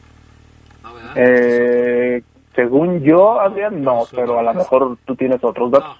No, no, no, no, ni me lo recuerdes así, déjalo. Este. No, es- este ha estado en Pachuca. Sí, a ver. Ah, ah, oye, no saludé al Jeras, Jeras, ¿qué tal? Sí, ya estoy muy sentido contigo, eh, mi Charlie. Sí me estaba Es que- diciendo así con señas y bueno, y el Charlie, ¿por qué, ¿Qué me- onda? qué no me ¿Yo quiere? qué le hice? Si el que se No, quejó pero- fue Coca. Pero mira, ahí está el burrito Hernández que está de regreso. Y yo creo que sí les hizo mucha falta el burrito. Se lastimó, se lesionó, ahí está. Está Mauro Quiroga, goleador Mauro Quiroga. El único, Adrián, y los demás. Está Eric Aguirre. Está Oscar Murillo. Está Oscar Ustari. Pues ya son medio equipo. Los otros sí son chavos, ¿no? Kevin Álvarez. Está eh, Yaciel Marchand. Está Brian González. Y en la banca. Está Sosa y Nurse. Yo no, y ahí es donde creo que se equivoca Pesolano, ¿no? O sea, pudiendo poner. ¿Y Sí, sí, Roberto sí. de la Rosa? El otro chico también que del que se hablaban muy buenas cosas, pero está desaparecido ahorita en este momento de los TUS. O sea, tan mal, tan mal equipo no creo que esté. A ver, por ejemplo, si tú lo comparas con el Puebla, ¿cuál es el cuál está peor? ¿El Mm. Puebla o, o el Pachuca? Pues ahorita Pachuca sí está, No, no, eso no. es una lágrima, ¿no? Bueno, sí, sí, eso eso parece obvio, pero hablando de planteles, o sea, el Puebla tiene An- Anthony Silva de portero, George Corral que tiene más años que Gerardo Lugo de profesor, Emanuel Gularte, Maximiliano Perk, Lucas Jaques o Jax, Javier Salas, Daniel Aguilar, Salvador Reyes, Cristian Tabó, Santi Ormeño, que es el único, y Omar Fernández, que ah, ahí, ahí va. Pues yo, con todo respeto, mi Charlie, yo creo que hasta el Pachuca sí tiene mejor equipo que el Puebla. Ahora, sí te doy la razón en el, en el sentido de que hacía mucho rato que Pachuca No estaba así. No estaba así. O sea, no Pachuca siempre ha tenido jugadores así como que Sí, el León le envidiaba. Hoy a quién le envidia el León de se Pachuca? podía quedar en la orillita para entrar a la liguilla, pero no estaba Pues en el sí. último lugar. Sí. es que si no, no, se explica como por qué juega así, ¿no? Si tiene jugadores, algunos eh, buenos, pero pues Pesolano no, no le haya. ¿Te acuerdas de, de esas épocas en las que contrataba gente Pachuca y decían, ¿y por qué no lo traen a León si son Sí. del mismo dueño? ¿A quién Sí. le envidiarías hoy? Jugador del Pachuca que le envidiaría a la afición de León. Mm, pues nada, quizá Quiroga y ya. Sí, Ah, bueno, Quiroga. Quiroga, sí, sí. Pero pues si no, ya no les llevaban a Quiroga, yo creo que ya mejor. No, ahorita yo, yo creo que Quiroga es el que trae la mala suerte, ¿no? Uy, imagínate Pues sí. nada más. Pero bueno. A ver, déjame leer, mi Charlie, varios mensajes de la gente que nos ha escrito esta tarde, esta noche, porque luego dicen que no los leemos. Eh, a ver, por acá me dice terminación 6813. Aquí no se trata de gustos, sino de acatar el reglamento por la polémica esta de, de lo del América y del Atlas. O sea, es- me queda claro que él sí quiere que le quiten los tres puntos al América. No hay que acatar el reglamento. Adrián, yo opino que el Atlas debe reclamar esos tres puntos. Como dices, al final le pueden hacer falta. Si hay un reglamento inventado o no, se debe respetar. Yo tuve equipos de fútbol de niños y me molestaba mucho que usaran hasta cachirules con tal de ganarme. Pero yo hasta paraba los partidos para hacer respetar el reglamento, dice Francisco Guardia. Pues, pues sí, tiene razón, ¿no? Imagínate que tus chavitos este, estén perdiendo el partido por los eh, Cachirules. Por los cachirules. Buenas noches, un cordial saludo. Disculpen, una, una mano o un pie pegado al piso nunca ha sido falta. Esto con relación al penal que favoreció al América. Yo estoy de acuerdo y lo platicábamos en la tarde. O sea, no era penal, ¿no? No, no, no, no, no, nunca fue, nunca fue penal. ¿Y por qué no la revisó el árbitro? Pues yo, yo te lo comentaba ayer en minuto 45. Para mí, Fernando Guerrero está cayendo en un. o cayó, ya cayó en un tobogán donde cada jornada hay un detalle con él. Buenas noches, felicidades por el programa, además por su día del cronista deportivo, Dios los bendiga en su profesión. Gracias. ¿Cuándo fue? Hoy. ¿Hoy? Hoy, y hasta ahorita nos están felicitando. Sí. Gracias, felicidades Charlie, felicidades Gerardo Lugo. Gracias. Felicidades, Adrián. A Omar, a todos, gracias. Pues fue el único que se acordó Sí. y no me da su nombre. Pues este, pues gracias, gracias, mi buen amigo. Este, el de Andrés Mata ya lo. Oye, Andrés Mata le cambió su, su, ¿cómo le dicen a la, este, al dibujito que tienen en el WhatsApp? A la foto, todo eso, el, este, este, este, este, este que le ponen aquí. El, El, el perfil, el... Ah, la foto de perfil. A ver, Charlie, pues échanos la mano. Sí, no- Charlie, tú eres el millennial. Tú eres aquí el millennial. ¿Cómo se llama la foto que le pones para identificarte en el WhatsApp? ¿Dónde Es igual, foto de perfil, Adrián. Sí, lo mismo que en Facebook. Ok, bueno. Ya, ya no tiene la del O Atlas, Avatar. puso una del Real Madrid. Ya Ah. está, está... No, mi, mi estimado... Sí, no. Sí está enojado Andrés Mata. Y un saludo a Ismael Pulido, que ya, ya no le alcancé a pasar tu, tu recado al, a Oceguera, pero bueno, ahí está escuchándonos Ya el ni te Ismael. hagas ilusiones, Ismael. Ya Oseguera ya, este, ya vendió eso. No te preocupes. Todo tranquilo, Isma. Buenas noches, amigos del Poder del Fútbol. Me contacto para desearles un excelente inicio de semana y reconocer, como siempre, la labor de informarnos. Saludos al señor Lucio Ramírez, que siempre está al pendiente del programa. Gracias. Eh, un saludo para. A ver, por acá. Un saludo para Oceguera de parte del Gollito. Saludos para Oceguera de parte del Gollito. Em, dile que cuánto le va al Frustra Azul este fin de semana, del 27-25. No, de, de- de esas propuestas va a tener mucha Oceguera, ¿eh? Sí, seguramente. Nunca paga, pero bueno. Pero bueno, pues ahí está. No, Ceguera lo más que... Ya que tiene apuesta- aquí, aquí una década debiendo unos tacos, ¿no? Un gancito, creo que es lo que apuesta Ceguera y luego ni lo paga. Saludos a todos, los escucho siempre. Omar, eh, te amo. Arriba la poderosa máquina. Un abrazo de parte de Luis Luna. ¡Ah, caray! Yo pensé que era alguna chica. Luis Luna, soy tu fiel seguidor en televisión y Este, radio. este recado lo vas a ver Fabián Luna. Qué barbaridad. Bueno, ahí le dejamos. Pausa, mi estimado Charlie. ¿Nos platicas algo de lo más relevante del fútbol internacional? ¿Sale? Dale, sí, aquí esperamos. Bueno, vamos a mensajes y volvemos.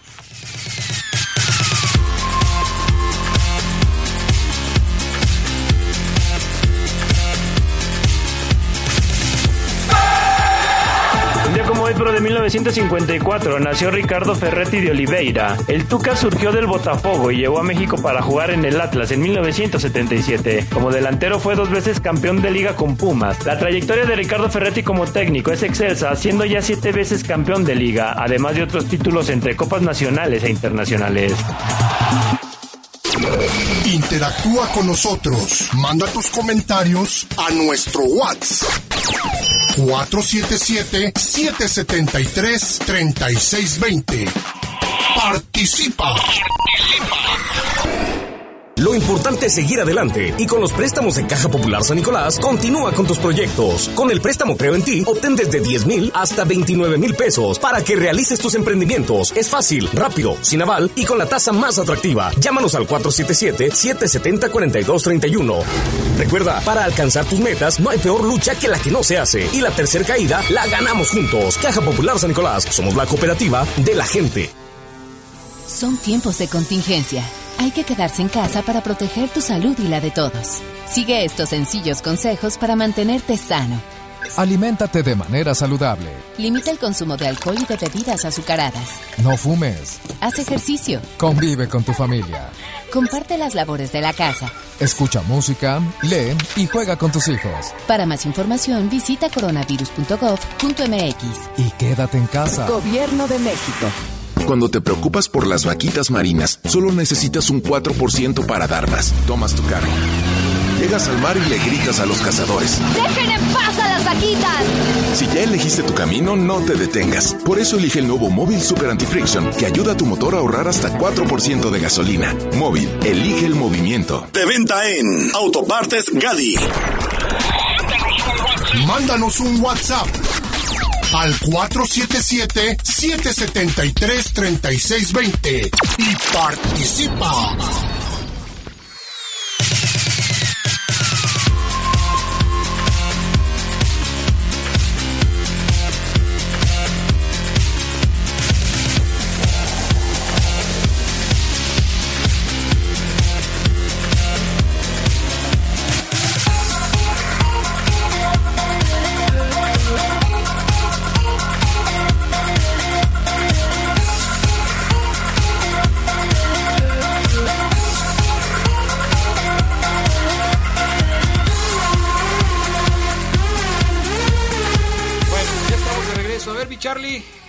Cuentas? ¿Qué es lo más destacado del fútbol internacional?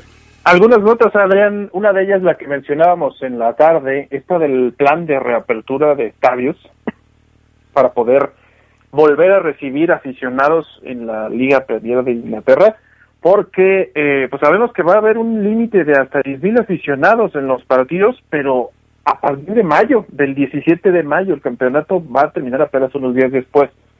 Es el primer plan que se revela en cuanto a las ligas de Europa, el poder reabrir los estadios para la gente, porque sabemos que en Francia, en Alemania, en Italia o en España no se ve muy difícil que, que eso pueda ocurrir. Quizá alguna liga se anime, alguna también de las otras más pequeñas en cuanto a estructura o infraestructura, Bélgica, no sé, Holanda, podría hacerlo, pero el hecho de que la liga inglesa esté tomando estas consideraciones, eh, para muchos es arriesgado, otros eh, lo celebran, yo soy de los moderados, ¿no? Porque evidentemente no podremos adelantarnos tanto tiempo en el futuro y decir va a estar la, así la situación del COVID. Si no podemos para los Juegos Olímpicos, pues mucho menos para mayo, ¿no? Pero algunas noticias al respecto de esto, eh, seguramente también en América podríamos ver también novedades, no sé si la MLS se anime, porque ya lo hicieron algunas ligas también, el fútbol americano, los abejeras en la NFL, eh, el básquetbol todavía no lo hace porque además ahí es cerrado, pero sí ha habido algunas otras ligas profesionales en América que lo han hecho. Algunos, ¿quién será el bueno? Acá se decía que en México podría pasar, pero yo veo a otros países quizá más adelantados, por supuesto en Europa y en América sí no veo las condiciones porque vamos muy atrasados en esto de la pandemia. ¿Qué, les parece esta noticia de que se puede abrir estadios? Yo, insisto, soy bastante moderado al respecto. ¿Escéptico, moderado? Eh, ¿Estarías en contra? Porque yo creo que tarde o temprano se tienen que abrir eh, los estadios. Eh, bien lo dices, no sabemos cómo va a estar las cosas para esa época, pero pues caray, yo, yo siento que en algún momento esto se va a tener que hacer y no sé si ya sea tiempo, ¿eh? Sí, yo, yo creo que también en, en, parte tenemos que saber vivir con esto, ¿no? Pues sí. Y en esa, y en esa cuestión yo creo que el problema es el comportamiento de la gente. O sea, sí, sí efectivamente, y, y, diciéndolo de una manera fría, el, el, latino es muy diferente al europeo. ¿Cuánto, cuánto tiempo, cuándo dices tú que se van a abrir los estadios en, en Inglaterra? 17 de mayo es el plan, digo, a ver si no lo echan para atrás, eh, si llega a haber algún con, repunte de contagios, ojalá que no, pero 17 de mayo es la fecha que ha dado el gobierno para reabrir. Ahora, aquí hay que entender que los países del primer mundo, entiendas Estados Unidos, Inglaterra, Francia, todos estos países están acelerando el proceso de vacunación de, sus, de, sus habitantes. Eh, quizás para mayo, quizás para mayo, el porcentaje de vacunación de la población de Inglaterra sea ya muy importante. Para mayo en México no vamos a llevar ni el 10% de los que se pretendían vacunar. Ni el 10% te lo aseguro. Ahorita estamos como el, en el 1, en el 2% cuando mucho. Pero en mayo para, para en Estados Unidos creo que ya llevan 53 millones de habitantes eh, vacunados. El Reino, el Reino Unido tiene una población mucho menor que Estados Unidos y tiene también mucho poder económico. Entonces, quizás, Charlie, por eso ellos estén ya eh, aventurando a dar una fecha eh, como esta, la de mayo, porque falta que termine febrero, que ya son pocos días, todo marzo, todo abril y una buena parte de mayo. Yo supongo que para esas fechas ya, y habrán cumplido con el tema de la inmunidad de rebaño si ya tienen una buena cantidad de eh, población eh, vacunada. Quizás por eso se estén animando. Y yo creo que sí, en América Latina es el tema muy diferente, es muy diferente. Imagínate es la proyección, ¿no, Adrián? Que los países del primer mundo vacunen pronto a sus ciudadanos. Pero sí también se antoja difícil porque incluso allá hay escasez de vacunas. no han podido, no se ha podido dar el abasto necesario. Yo insisto, hay que ser moderados porque Alemania hace unos meses, digo, en uno de los puntos más álgidos de la pandemia, eso también hay que decirlo, reabrió los estadios, pero unas semanas después los volvió a cerrar podría ocurrir esto también teniendo en cuenta que ya es el final de la temporada allá en Inglaterra. Ojalá que no, ojalá que sí, como dices, en algún momento va a tener que abrirse los, los estadios otra vez y tenemos que aprender a convivir. También ese es un punto muy eh, lógico el que dice Gerard Pues sí, así es. Pero en fin, pues ya veremos cómo, cómo va este asunto. Yo, yo había visto este tema y pues sí, o sea, por ejemplo, Israel tiene un 81.78% ya eh, al 18 de febrero, 81, vamos a ponerlo en 82% de vacunación de su población. Estados Unidos ya tiene el 54% de su población vacunada y el Reino Unido es el tercer país con más vacunación, vacunación. aplicada, 25%. Después de Israel y de los Estados Unidos, el Reino Unido es el, país que tiene mayor porcentaje de población vacunada. Por eso eh, me animo a pensar que ya para esas fechas pues van a tener mínimo el 60 o el 70% de su, de su población vacunada. Sí, y que, no van a abrir los estadios a la, totalidad, ¿no? Seguramente va a haber Va a haber restricciones, seguramente va a haber restricciones. Será controlado, sí, como bien lo comentan. Oye, y otra nota, Adrián Geras, mañana juega la selección femenil eh, de Mónica Vergara. Hemos querido darle este espacio a las eh, jugadoras mexicanas porque pues hicieron historia, ¿no? Regresaron al Estadio Azteca, ganaron 3-1 este fin de semana. Mañana es el segundo de los juegos, va a ser en el CAR, eh, este inicio de proceso de Mónica Vergara con la selección mexicana, apuntando pues ya al siguiente ciclo, ¿no? Olímpico, mundialista también. Hemos visto también la actividad de la Chive Lips Cup pero el día de mañana, eh, nada más para los que siguen, por supuesto, toda la actividad femenil, juega México contra Costa Rica en el CAR. No va a haber transmisión porque es ahí. Oye, pero ¿no es una vergüenza que la nota sea que la femenil va a jugar en el Azteca? Sí, sí, sí, evidentemente sí. ¿por qué, es, es noticia? Debería jugar sí, debería una selección nacional. Sí, sí, sí, claro, no, las puertas se tienen que abrir para ambos equipos, ¿no? Y el hecho de que no se haya hecho en tantos años, y que sea muy escasas las oportunidades que tenga el equipo femenil para jugar en el máximo escenario del fútbol mexicano, sí, eh, eh, la verdad es que sí es vergonzoso que, que se pueda decir todo eso. Sí, o sea, no hablas tanto de, bueno, sí hablas del triunfo de la selección mexicana contra Costa Rica y todo, pero la nota es, la selección mexicana femenil regresa a la cancha del Estadio Azteca después de sabe cuántos años de no jugar ahí. Caramba, o sea, ¿de qué estamos hablando? Bueno, fíjate que, con esto, en esta labor del de un día como hoy, me di cuenta que en, 1971 hubo un mundial femenil aquí en México. Sí, sí, de, fue, de donde fue subcampeón, ¿no? México. Sí, fue subcampeón. Se perdió con Italia en la final. Así es. No, es que es, eh, digo, es increíble esto, porque sí, la verdad es que Todavía nos falta recorrer mucho camino en el tema de la equidad, ¿no? Sí. Muchísimo camino en el tema. Oigan, un, un dato que me llamó la atención, lo de Andrés Guardado, ¿no? Que llegó a 250 partidos en primera división en la Liga de España. Está a dos de alcanzar a Carlos Vela. Y bueno, lejos todavía de Hugo Sánchez, que tiene el récord de 347 partidos. Y supongo que el que más jugó ahí fue Rafa Márquez, ¿o quién? ¿No te aparece No, en la no lista? aparece en la lista. Ah, entonces tiene menos Rafa Márquez que... Que Andrés Guardado, sí. Mm. Digo, ha- Guardado jugó en más ligas, ¿no? En, en varios equipos. Y, y también, y fue muy regular siempre, ¿no? Casi siempre titular. De hecho, esta semana también fue titular y ganó su equipo. Pues sí, puede ser por ahí. Rafa Márquez en Europa solamente con el Mónaco y con el Barcelona. Hasta Así donde es. yo no nada más. Bueno, pues así están las cosas. Eh, ya nos vamos, ya nos vamos amigos. Gracias por habernos escuchado. Gracias Charlie. Eh, Gracias. Por, por, Este- este, la participación. ¿Algo más? Ya mañana hablamos de la Champions, Adrián, porque hay dos juegos, Atlético de Madrid contra el Chelsea y el Lazio contra Bayern. El Bayern no ha ganado desde que regresó al Mundial de Clubes, a ver cómo le va mañana en Italia. Buenas ¿Quién- noches, ¿quién saludos. dijo, ¿Quién dijo que el Cholo Simeone no tenía corazón?